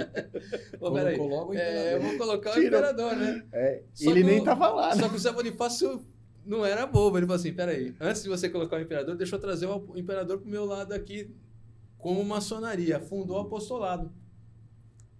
Fundou o É. apostolado e colocou o o imperador como o grão-mestre. Que na época era o Arconte-rei, é. Colocou o apostolado. Então ele fundou o apostolado e colocou o imperador como grão-mestre antes antes de porque a maçonaria através da Câmara do Senado do Rio de Janeiro já tinha dado aquele título de defensor perpétuo para pro, pro Defensor e protetor, é, é. mas ele, ele negou o protetor Negou, né? Falou, não, só o protetor defensor. o Brasil o Brasil já se protege Se por si protege mesmo sozinho. né? Isso. mas como defensor ele aceitou, mas foi por intermédio da maçonaria, num- num- É. num- numa sessão da Comércio e Artes, que levou para, para a Câmara do Senado, Dia 13 de maio Né? de Aprovou. 1922. né? aprovou e, e concedeu para ele. O José Bonifácio já percebendo aquele movimento, falou, opa, pera aí que eu vou, Sim. deixa, eu, deixa eu trazer ele para o meu lado aqui. Sim. Trouxe ele para o apostolado. Gonçalves Ledo, mais inteligente ainda, formou o Grande Enio do Brasil, que já estava meio que em formação, colocou José Bonifácio como, como grão-mestre e trouxe na sequência o imperador e colocou o imperador como grão-mestre. Então você vê que o jogo de xadrez político dentro da maçonaria e do reino ali entre, entre esses, esses dois foi muito interessante, Sim. né? E foi aí que a gente chega ao, ao, ao, ao, tão, é, é assim, antes disso nós tivemos em agosto, em agosto o, o Dom Pedro já tinha praticamente declarado a independência do Brasil, quando ele faz o manifesto para o povo. ele faz um manifesto para o povo contrariando as cortes portuguesas e dizendo que o Brasil se rompia os laços. Em agosto, ele, ele, uma carta que foi escrita por José Bonifácio e ele chamegou. 2 de agosto, se eu não me engano, é isso? 1 de agosto? É, essa aí foi. Uh, deixa eu. Tenho, uh, com as datas. A data dia, é, é, é, mas foi pode, em agosto. Foi em agosto, porque foi dia agosto. 14 de agosto é, é, o José Bonifácio sugeriu que ele viesse para São Paulo para apaziguar uma, uma revolta que estava tendo. E, e, ante a iminência, como o irmão citou, de um ataque português, ele queria ver como estavam as fortalezas é. na cidade de Santos. Então, Porque já, veio... já tinha recebido a informação que, tá, que, que Dom João já tinha mandado para o Brasil. As cortes, né, no as caso. As cortes, né? É, porque a, as cortes determinavam, mas Dom João que chamegava, né? É. Vamos dizer assim, né? É, para o Brasil para levar ele embora de volta. Isso. Levar ele à força. É, levar a força. Forças, né? A força, é, né? levar ele na marra. Então, e, e ele já. Ali ele rompeu com, com Portugal. Ele rompe antes. É incrível que essa parte da história pouco se fala, porque ele rompe, ele rompe antes. Ele só não rompe a hierarquia. Ele ainda continua com o pai dele como, como, como, como supremo do Brasil. É, porque ele era o príncipe regente né? ainda. É. Mas ele rompe com as cortes portuguesas, ele rompe com Portugal. Ele não rompe com o pai, a pessoa do pai, uhum. mas rompe com Portugal. E inclusive quando o, e, o que de, determina que ele rompe? As, os navios portugueses são inimigos. Derrubem. Não deixa mais atracar. Não deixa mais atracar. Se tentar, derruba. E tem um aspecto muito interessante também. Afunda. É, verdade, verdade, É, não é derrubar, é afundar. É, afundar. Um outro aspecto interessante a respeito do Dom Pedro e desse relacionamento dele com Dom João VI é, é citado no livro do Laurentino Gomes também, agora o 1822, em que ele vai relatando, através de cartas, vai relatando para o pai a dificuldade que ele tinha também em administrar o país. Né? A gente tem que lembrar que, apesar de tudo que a gente falou em relação à idade e tudo mais, ele, ele era um, um jovem de vinte e poucos anos. E aí, numa das cartas, ele fala para o pai da dificuldade toda que ele tinha, é, que ele estava pronto para voltar a Portugal, se, se esse fosse o desejo do pai, mas que em nenhum momento ele trairia o Brasil. É bem... Como é que você pode completar isso, irmão Sasso? Ele tinha esse senso, ele passou a gostar muito do, do Brasil e nesse essa, identi é, essa identidade que ele criou com, com o Brasil, com, com o povo, é, a gente vê em algumas correspondências que depois ele, ele travava, né? não só uh, com pessoas aqui, mas também com o pai dele, que estava tava lá em Portugal. E é interessante aquela quando ele avisa Dom, Dom João VI numa dessas cartas, e a, a, expressão que ele usa, pai, entrei para maçom, como se ele é, uma iniciação. É, imagino quem fez um decreto proibindo as sociedades secretas que estava atrapalhando, estava atrapalhando o governo dele, sabendo que o filho hoje não só entrei para o maçom, como era o chefe do maçom, né? era o grão-mestre, foi, ele entrou Exatamente. e na sequência se tornou o, o, o grão-mestre de, de, de ambas as instituições que maçônicas que ele, que ele assumiu, né? Chapeta, é, em relação, aproveitando, você mencionou aí as duas, as duas instituições, né? Uma delas, a própria maçonaria, né? Come, que começou com as lojas Comércio e Arte, União e Tranquilidade e Esperança de Niterói. E um pouco antes da fundação do Grande Oriente do Brasil, é, Bonifácio foi o artífice da criação de uma sociedade chamada Apostolado. Né?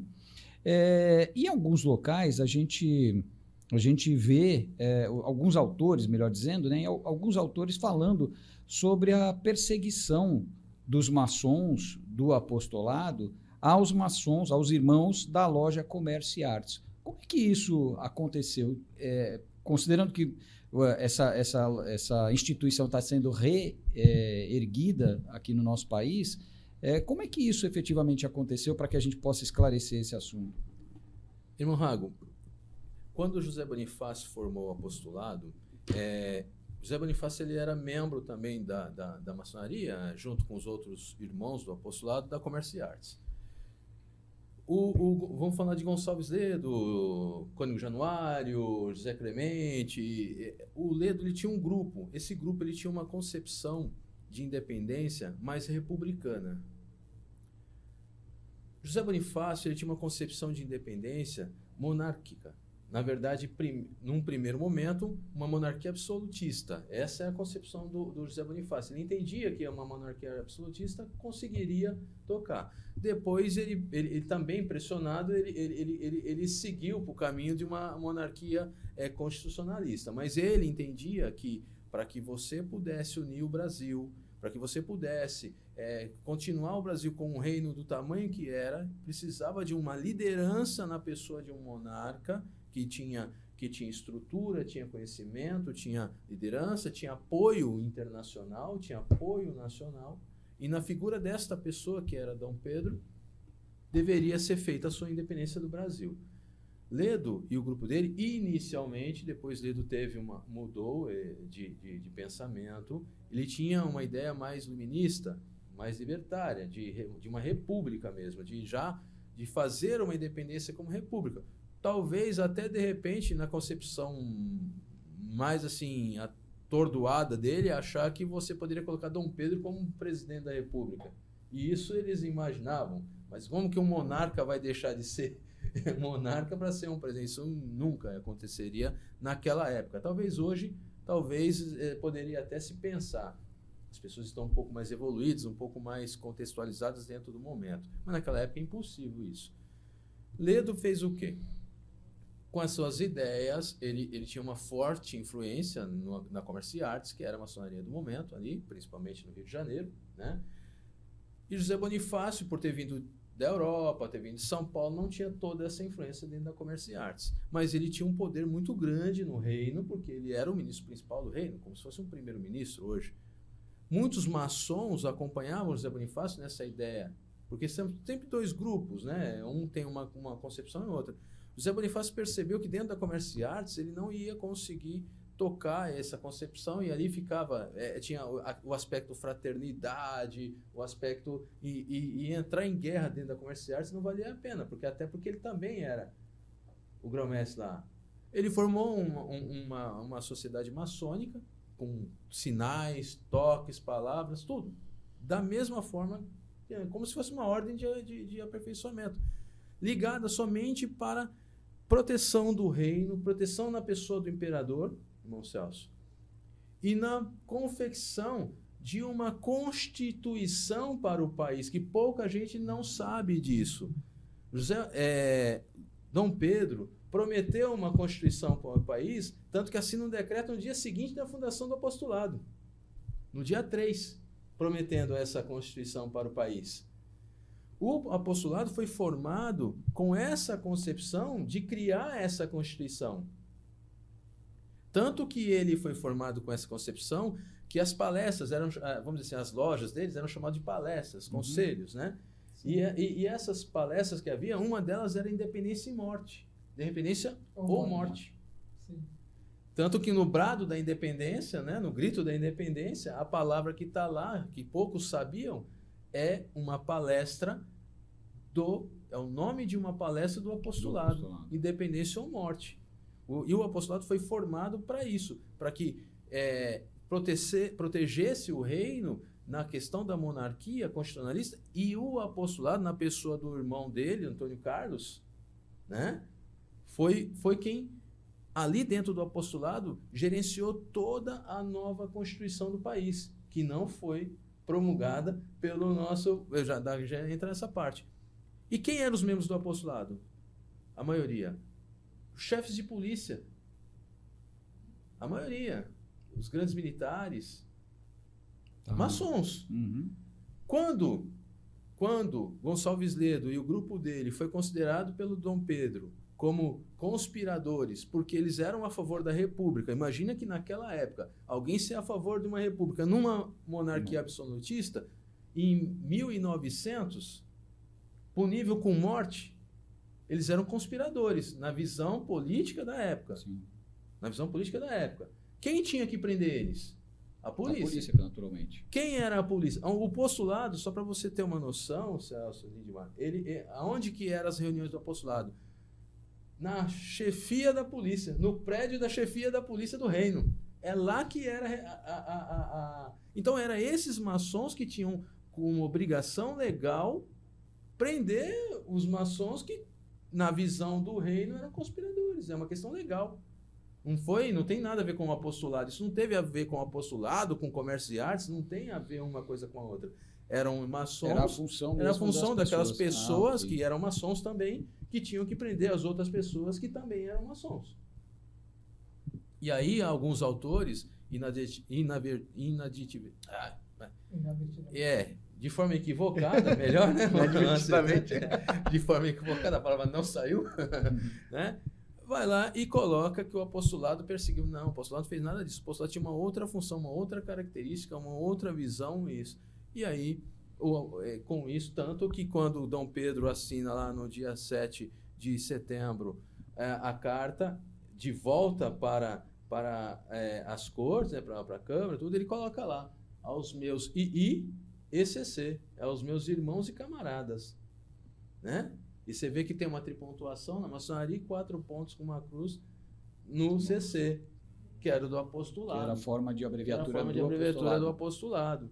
Né? E, então não tinha isso de perseguição de um lado, perseguição de outro, enquanto instituição. Eram pessoas que tinham funções que estavam ali, que tinham funções que no outro grupo. Tanto que os outros membros da Comerciais não foram perseguidos pelo apostolado. Então foi só uma coincidência de personagem. Personagem de personagem da história. E, e isso as pessoas acabam é, falando aquilo que não conhece, porque lê em uma literatura apenas não vê o contexto geral uhum. da instituição. Mas o apostolado em si foi exatamente a instituição que fomentou a independência do Brasil junto com a Comércio e Artes. E depois foi formado o Grande do Brasil, que trouxe todo esse bojo para poder é, trabalhar, mas eram os mesmos membros, as mesmas ah. pessoas. Uhum. É, vamos dizer assim, é como se hoje, é, no meu caso hoje, eu sou secretário-geral de comunicação do Grêmio do Brasil, no seu caso, no caso dele, e nós somos membros do apostolado.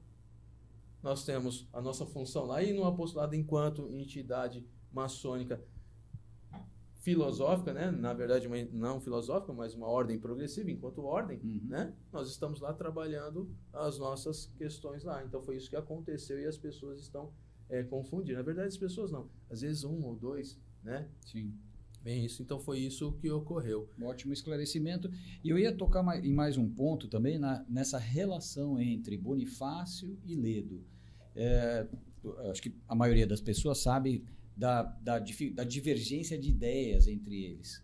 Mas é importante ressaltar que eles tinham uma diferença de idade de 20 anos. São gerações diferentes, praticamente. Né? Se não são diferentes, são, estão no limiar da troca de gerações. Então, não é para menos, né? Que além de todas as questões que a gente já colocou aqui, né? Da chegada do Bonifácio, quando o Ledo já estava aqui, da influência que um tinha por um lado por outro, de uma ideia assim ou assado, é, tinha uma diferença de idade. É mais ou menos como gostar de música clássica e rock. Né? É, então, sem falar a história de cada um, né? Enquanto um se desenvolveu na Europa, ficou estudando lá, se preparando para poder voltar para o Brasil, o outro teve que voltar às pressas, né? O Gonçalves voltar às pressas para poder tocar os negócios da família. Isso por si só já dá dois caminhos completamente Sim, distintos. Exatamente. E uma outra coisa assim rápida, é, Gonçalves Ledo, só para você ver que não tinha esse embasamento, o próprio Gonçalves Ledo era membro do apostolado.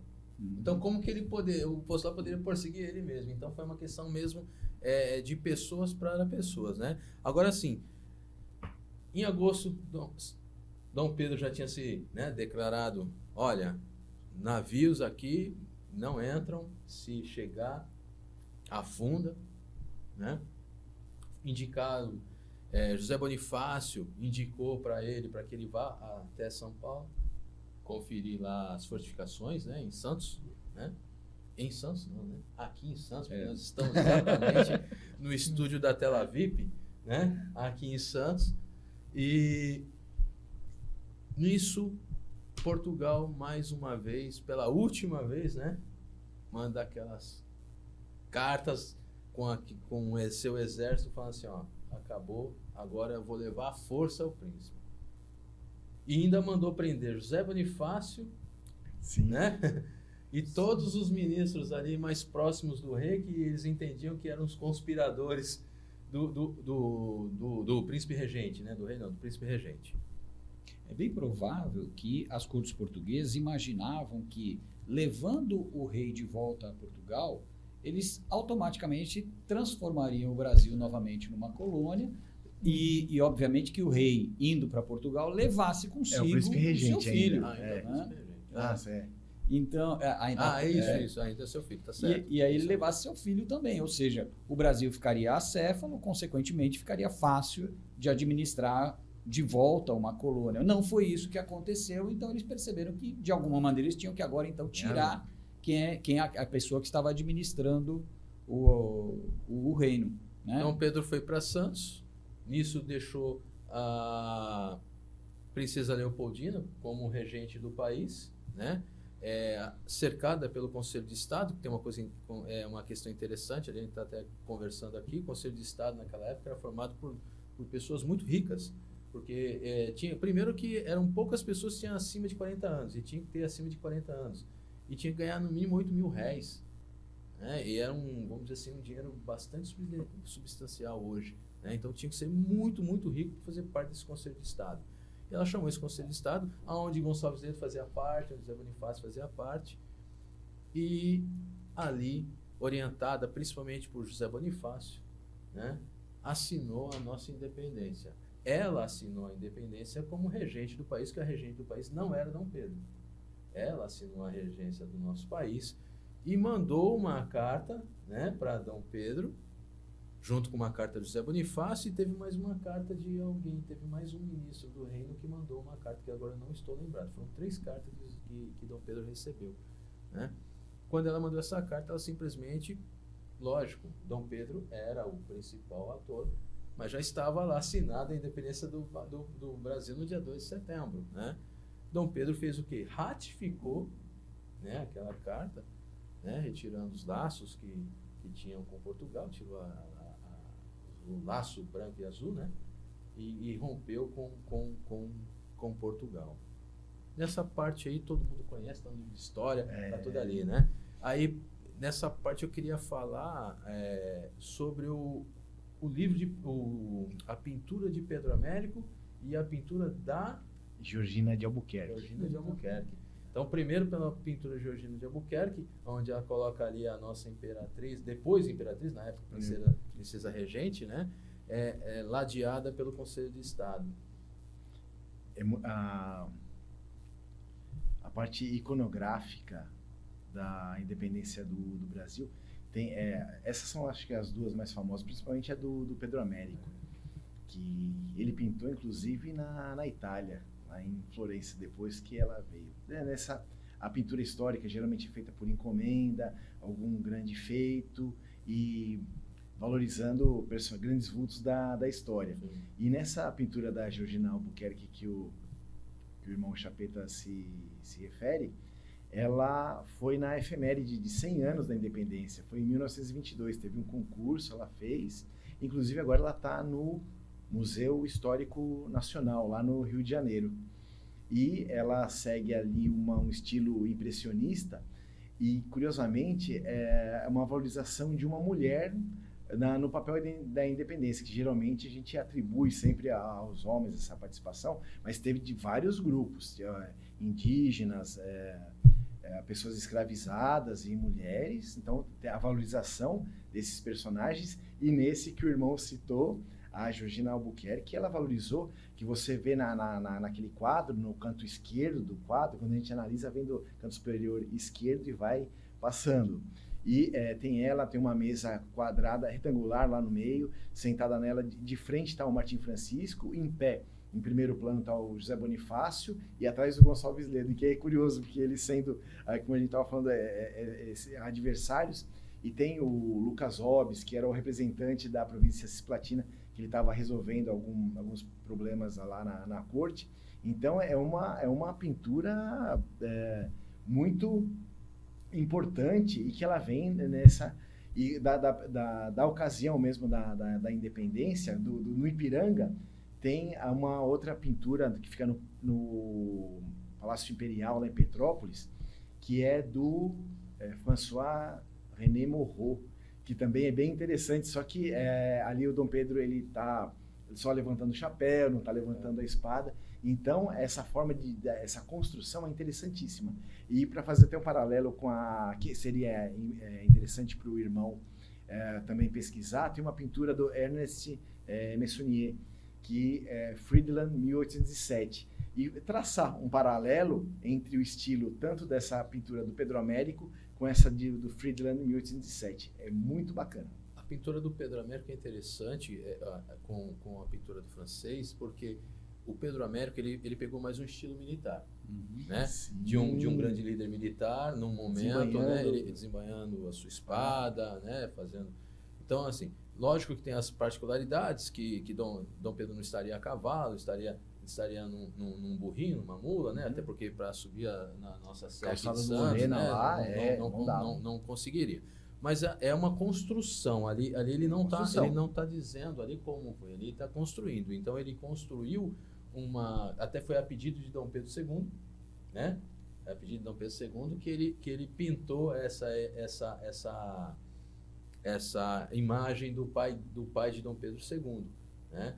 E só foi liberada após a proclamação da República, porque foi no final da foi no final da, da, da, foi depois de muito tempo ainda da proclamação da República, porque foi no final da gestão de Dom Pedro II, quase quando ele foi destronado, né, quando houve o golpe da República, foi um golpe, né?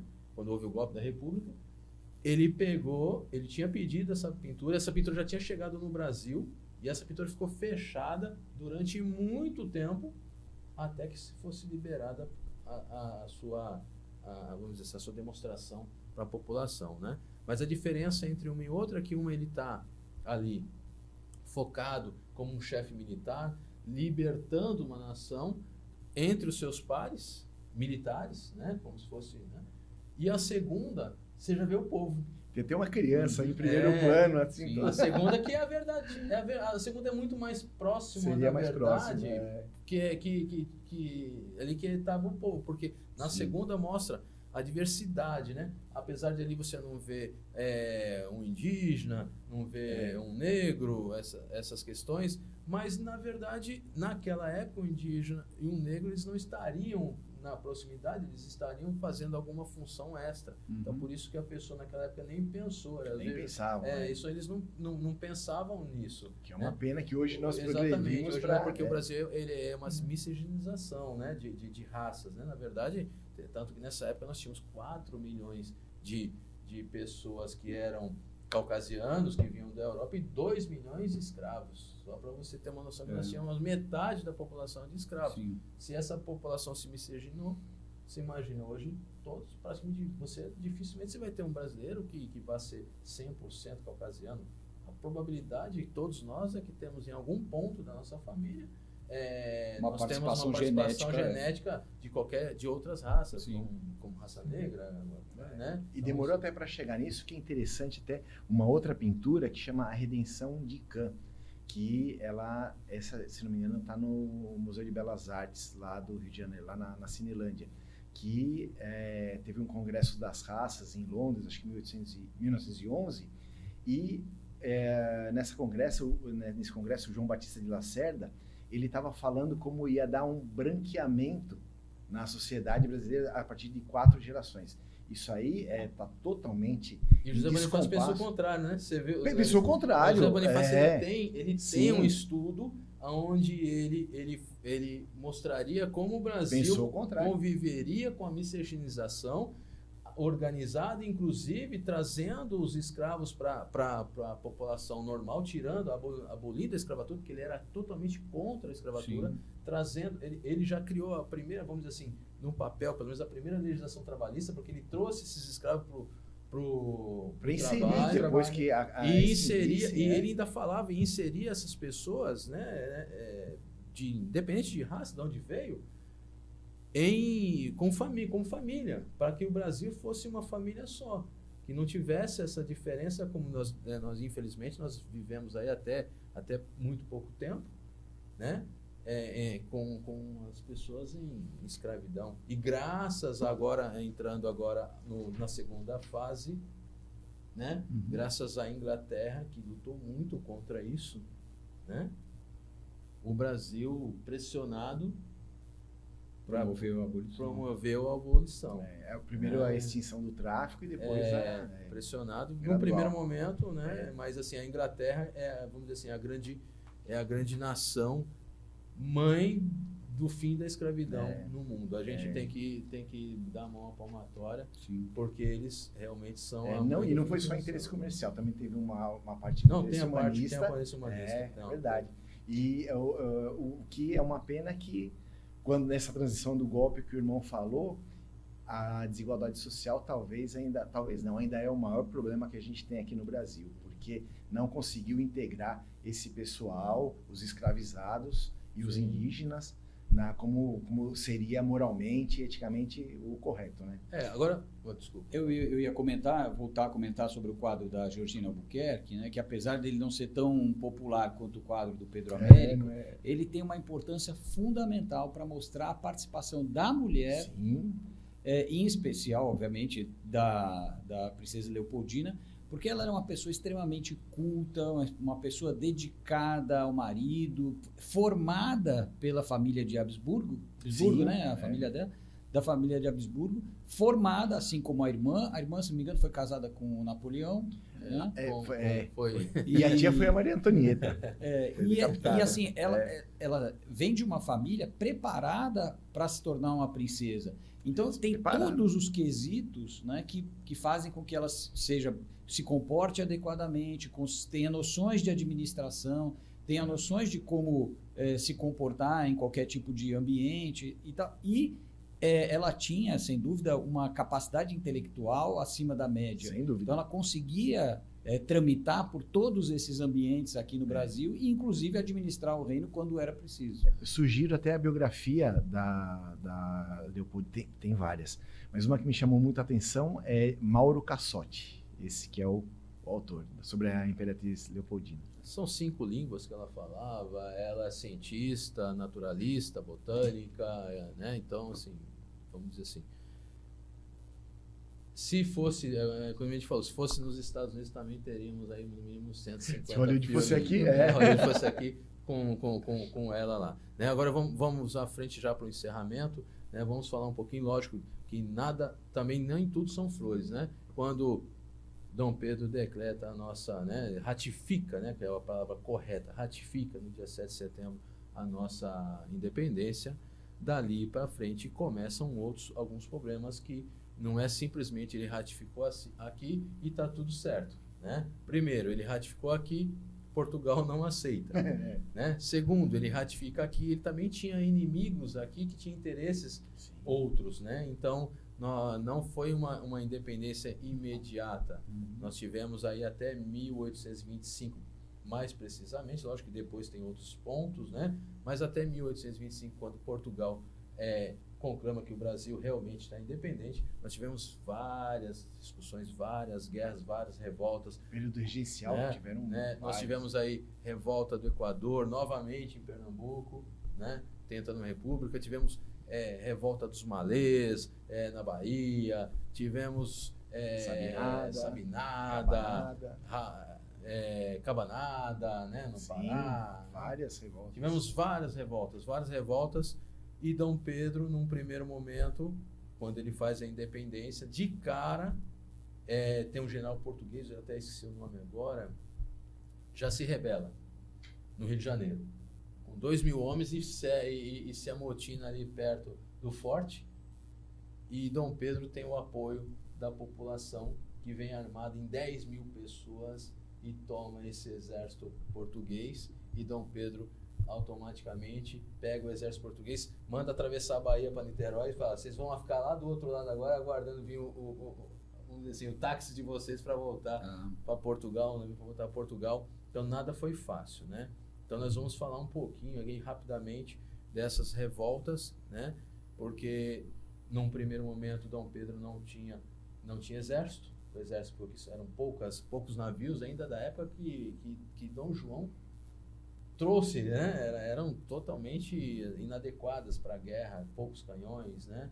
E, e exército de Portugal era mais avançado, porque na, na, nesse caso nós passamos a entrar em guerra com Portugal. Portugal queria de volta o seu o, o, seu pedaço de terra, né? A sua terra. Sim, sim, praticamente, é, né? Daqui então, vinha todo o ouro, né?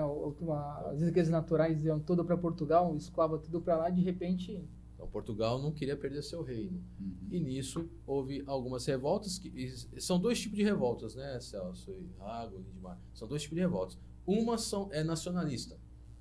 Uma é nacionalista. São aqueles brasileiros que querem que se aproveitar, se aproveitando de uma independência e querem uma república regional, como foi no Pará, como foi em Pernambuco, e nós temos aquelas que eh, os brasileiros querem se tornar ainda súditos de Portugal, como foi a Bahia, acho que Maranhão, né?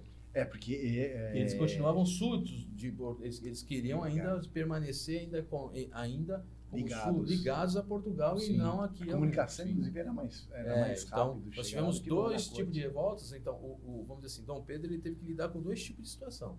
Salvador mesmo, é. foi dia 2 de julho de 1823 que conseguiu a, a independência. É, então, vamos dizer assim, que ele, essas duas situações que ele lidou foram muito complexas. Uma é contra o povo dele, mesmo querendo não continuar no país.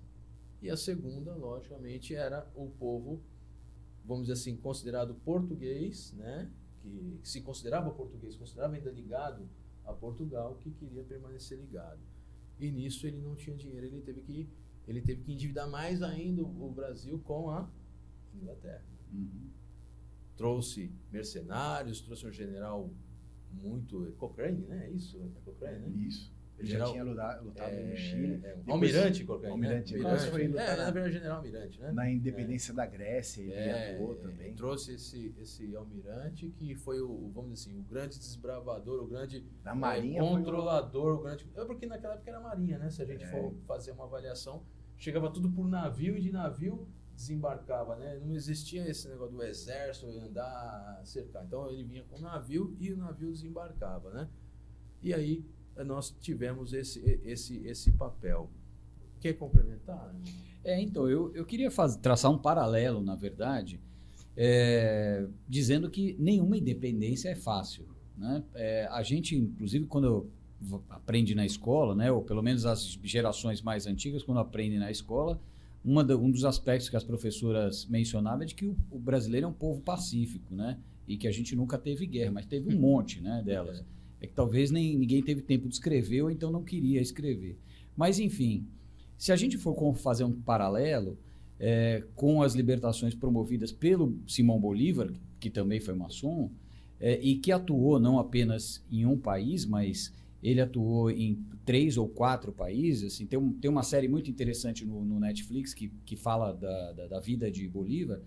É, você vê que logo depois que ele consegue a, a independência, estava na Venezuela, por exemplo, e trabalhou para a independência do Equador. Ele consegue, ele, ele fica num vai e vem de um lugar para o outro, até conseguir organizar as coisas dentro daquele, daquela região é, e, e, conseguir a, o reconhecimento dos países que estão no entorno e com os quais ele precisa fazer negócio, porque é, a economia tem que girar dentro do país para que ele efetivamente consiga é, se considerar independente. Né? E o que aconteceu aqui no Brasil era que a gente tinha uma dependência muito grande da economia de Portugal. Né?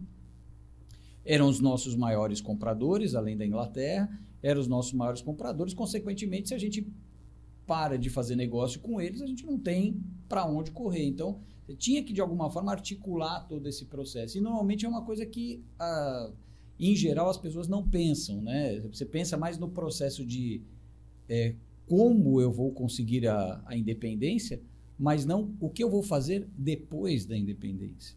É, foi o problema na América Espanhola, que eles tinham aqueles quatro vicienos, era viceno de Granada, Nova Espanha, viceno do Peru e viceno da Prata, se eu não estiver enganado. E no processo com a, invasão do Napoleão lá na Espanha, aquele problema a, na coroa espanhola, é, o Bolívar, o Bernardo Higgins, o San Martín, Eles atuaram e acabou dividindo em várias repúblicas. É o que o José Bonifácio tinha medo que acontecesse. E o, o depois o Ledo, que ele era republicano, uh, podia até pagar esse preço lá na, na ocasião, mas depois eles optaram e, pela, pela ele unidade. Se, ele, ele, se, ele se alinhou 100% com o José Bonifácio nesse caminho. Nesse caminho, nessa hora foi isso, exatamente. E quando, quando o irmão Chapeta comentou sobre a criação do Conselho de, de Estado, é, uma das, é, das regras que eles tinham que obedecer, que seguir, era sobre a unidade territorial. Era uma delas. É bem interessante esse, esse aspecto. E, e, e, e Rago, é, essa parte comercial, mas antes disso, a diferença entre nós e, e a América Espanhola é porque eles tinham vice-reis. Vice né? O que já era um reizinho, vamos dizer, ele já tinha, ele já tinha um comando local, é, né? local e, diferente eles, do eles nosso. praticamente não tinham né? esse contato, era direto é, com a coroa. Exatamente. A tinha. Nós não. É, mas nós aqui, quando, quando houve a independência, é, as primeiras, é assim, os primeiros que nos, nos reconheceram foram Argentina, que nem era considerada Argentina ainda, né? Estados Unidos, Inglaterra sempre nos reconheceu e tentou, é, e fomos assim, foi a Inglaterra que tentou organizar isso, né? Porém, como Portugal não reconhecia, nós tínhamos sempre esse problema de invasões, não só invasões de Portugal, porque uma terra que não é de ninguém, na, consideração, na concepção, principalmente dos europeus da época, né, pode ser tomada. Então, nós poderíamos ser tomados por franceses, por holandeses, como no começo da colônia, no né? começo da colônia, por espanhóis. Então também tinha essa preocupação, porque como que você levava a marinha do Rio de Janeiro para lá, os navios não eram tão rápidos como hoje, né? E nem tinha avião. Então demorava você chegar com o teu exército lá para proteger. E daqui a pouco você estava protegendo lá, o cara descia aqui para o Rio de Janeiro. Então era um, era um horror. Então o desespero em ser reconhecido que é o mais importante, faça essa palavra, reconhecimento, né? Sim. Que é o mais difícil. Então, dentro desse tratado, Portugal, a Inglaterra, trouxe Portugal para a mesa, né? a mesa junto com, com o Brasil, e começaram as tratativas. Num primeiro momento, tenta, Portugal tentou, falou que não. Depois ele viu que não tinha jeito, ele tentou fazer aquela que a gente comentou no começo do programa aqui pegou a, a, a, dizer, a, ideia de Antônio Clemente lá atrás, Antônio Carlos, né, lá atrás, e falou assim, vamos colocar em prática, vamos fazer dois reinos, é, ligados a uma monarquia. Aí o Brasil falou, já estou numa, já estou aqui nesse processo, eu vou agora voltar. Sim. Caranguejo não dá, né? Não, não, não, conseguimos voltar. E aí houve então a, a, aquele acordo financeiro do Brasil dar 2 milhões de libras, né? Que hoje seriam bilhões, né? Vamos dizer assim a, a, a, Inglaterra, né, que era uma dívida que Portugal tinha com a Inglaterra. O Brasil assumiu essa dívida né, e pagou essa dívida para a Inglaterra em 2 bilhões e fez algumas, é, algumas concessões é, tributárias, algumas concessões, também até deu título de, de, de imperador para o Dom João VI, né, imperador do Brasil. Uhum. Então, foram algumas concessões que eles fizeram. Né? Então, é, concluindo aí o nosso, vamos dizer assim, a nossa independência. Tem muito mais coisas ainda, nós temos Sim. um período de regência, nós temos aí, é, poderíamos falar da, do, da Guerra dos Farrapos, que, que, vamos dizer assim, que construiu também uma identidade, né? Guerra, depois de Guerra do Paraguai, tem muita coisa ainda para a gente falar, mas o tempo não nos ajuda. Mas eu gostaria aqui de deixar com vocês um convite para a gente, uma próxima, começar deste ponto para frente, se vocês aceitarem. Né, Perfeitamente. Né? Nós podemos fazer isso. Os irmãos do Grande do Brasil que estão tá nos assistindo, né?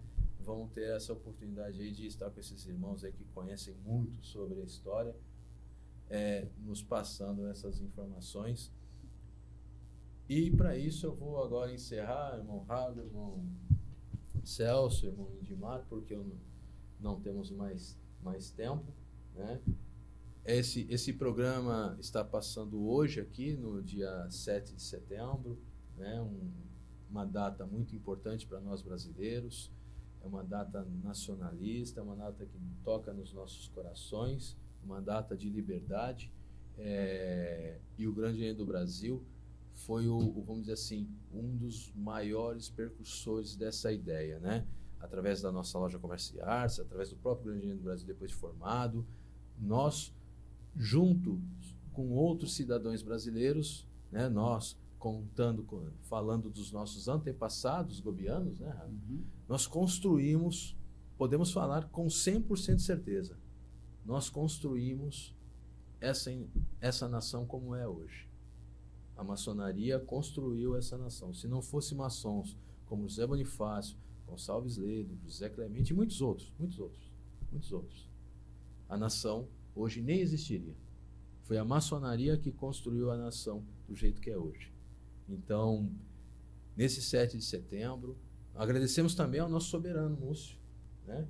Nosso soberano Bem lembrado, Múcio, soberano. ao nosso apentício Ademir, que nos permitiram, né, trazer aqui os nossos irmãos do GOB São Paulo, né? É, também ao nosso grão-mestre do GOB São Paulo, nosso Nente Gerson, que, que também permitiu que os irmãos estivessem aqui conosco, e principalmente ao nosso grão-mestre Múcio, que tem feito esse trabalho aí pelo Grande do Brasil, tentando fomentar a cultura. Então, o Prosa de Maçom está tentando fomentar a cultura sempre, sempre, sempre.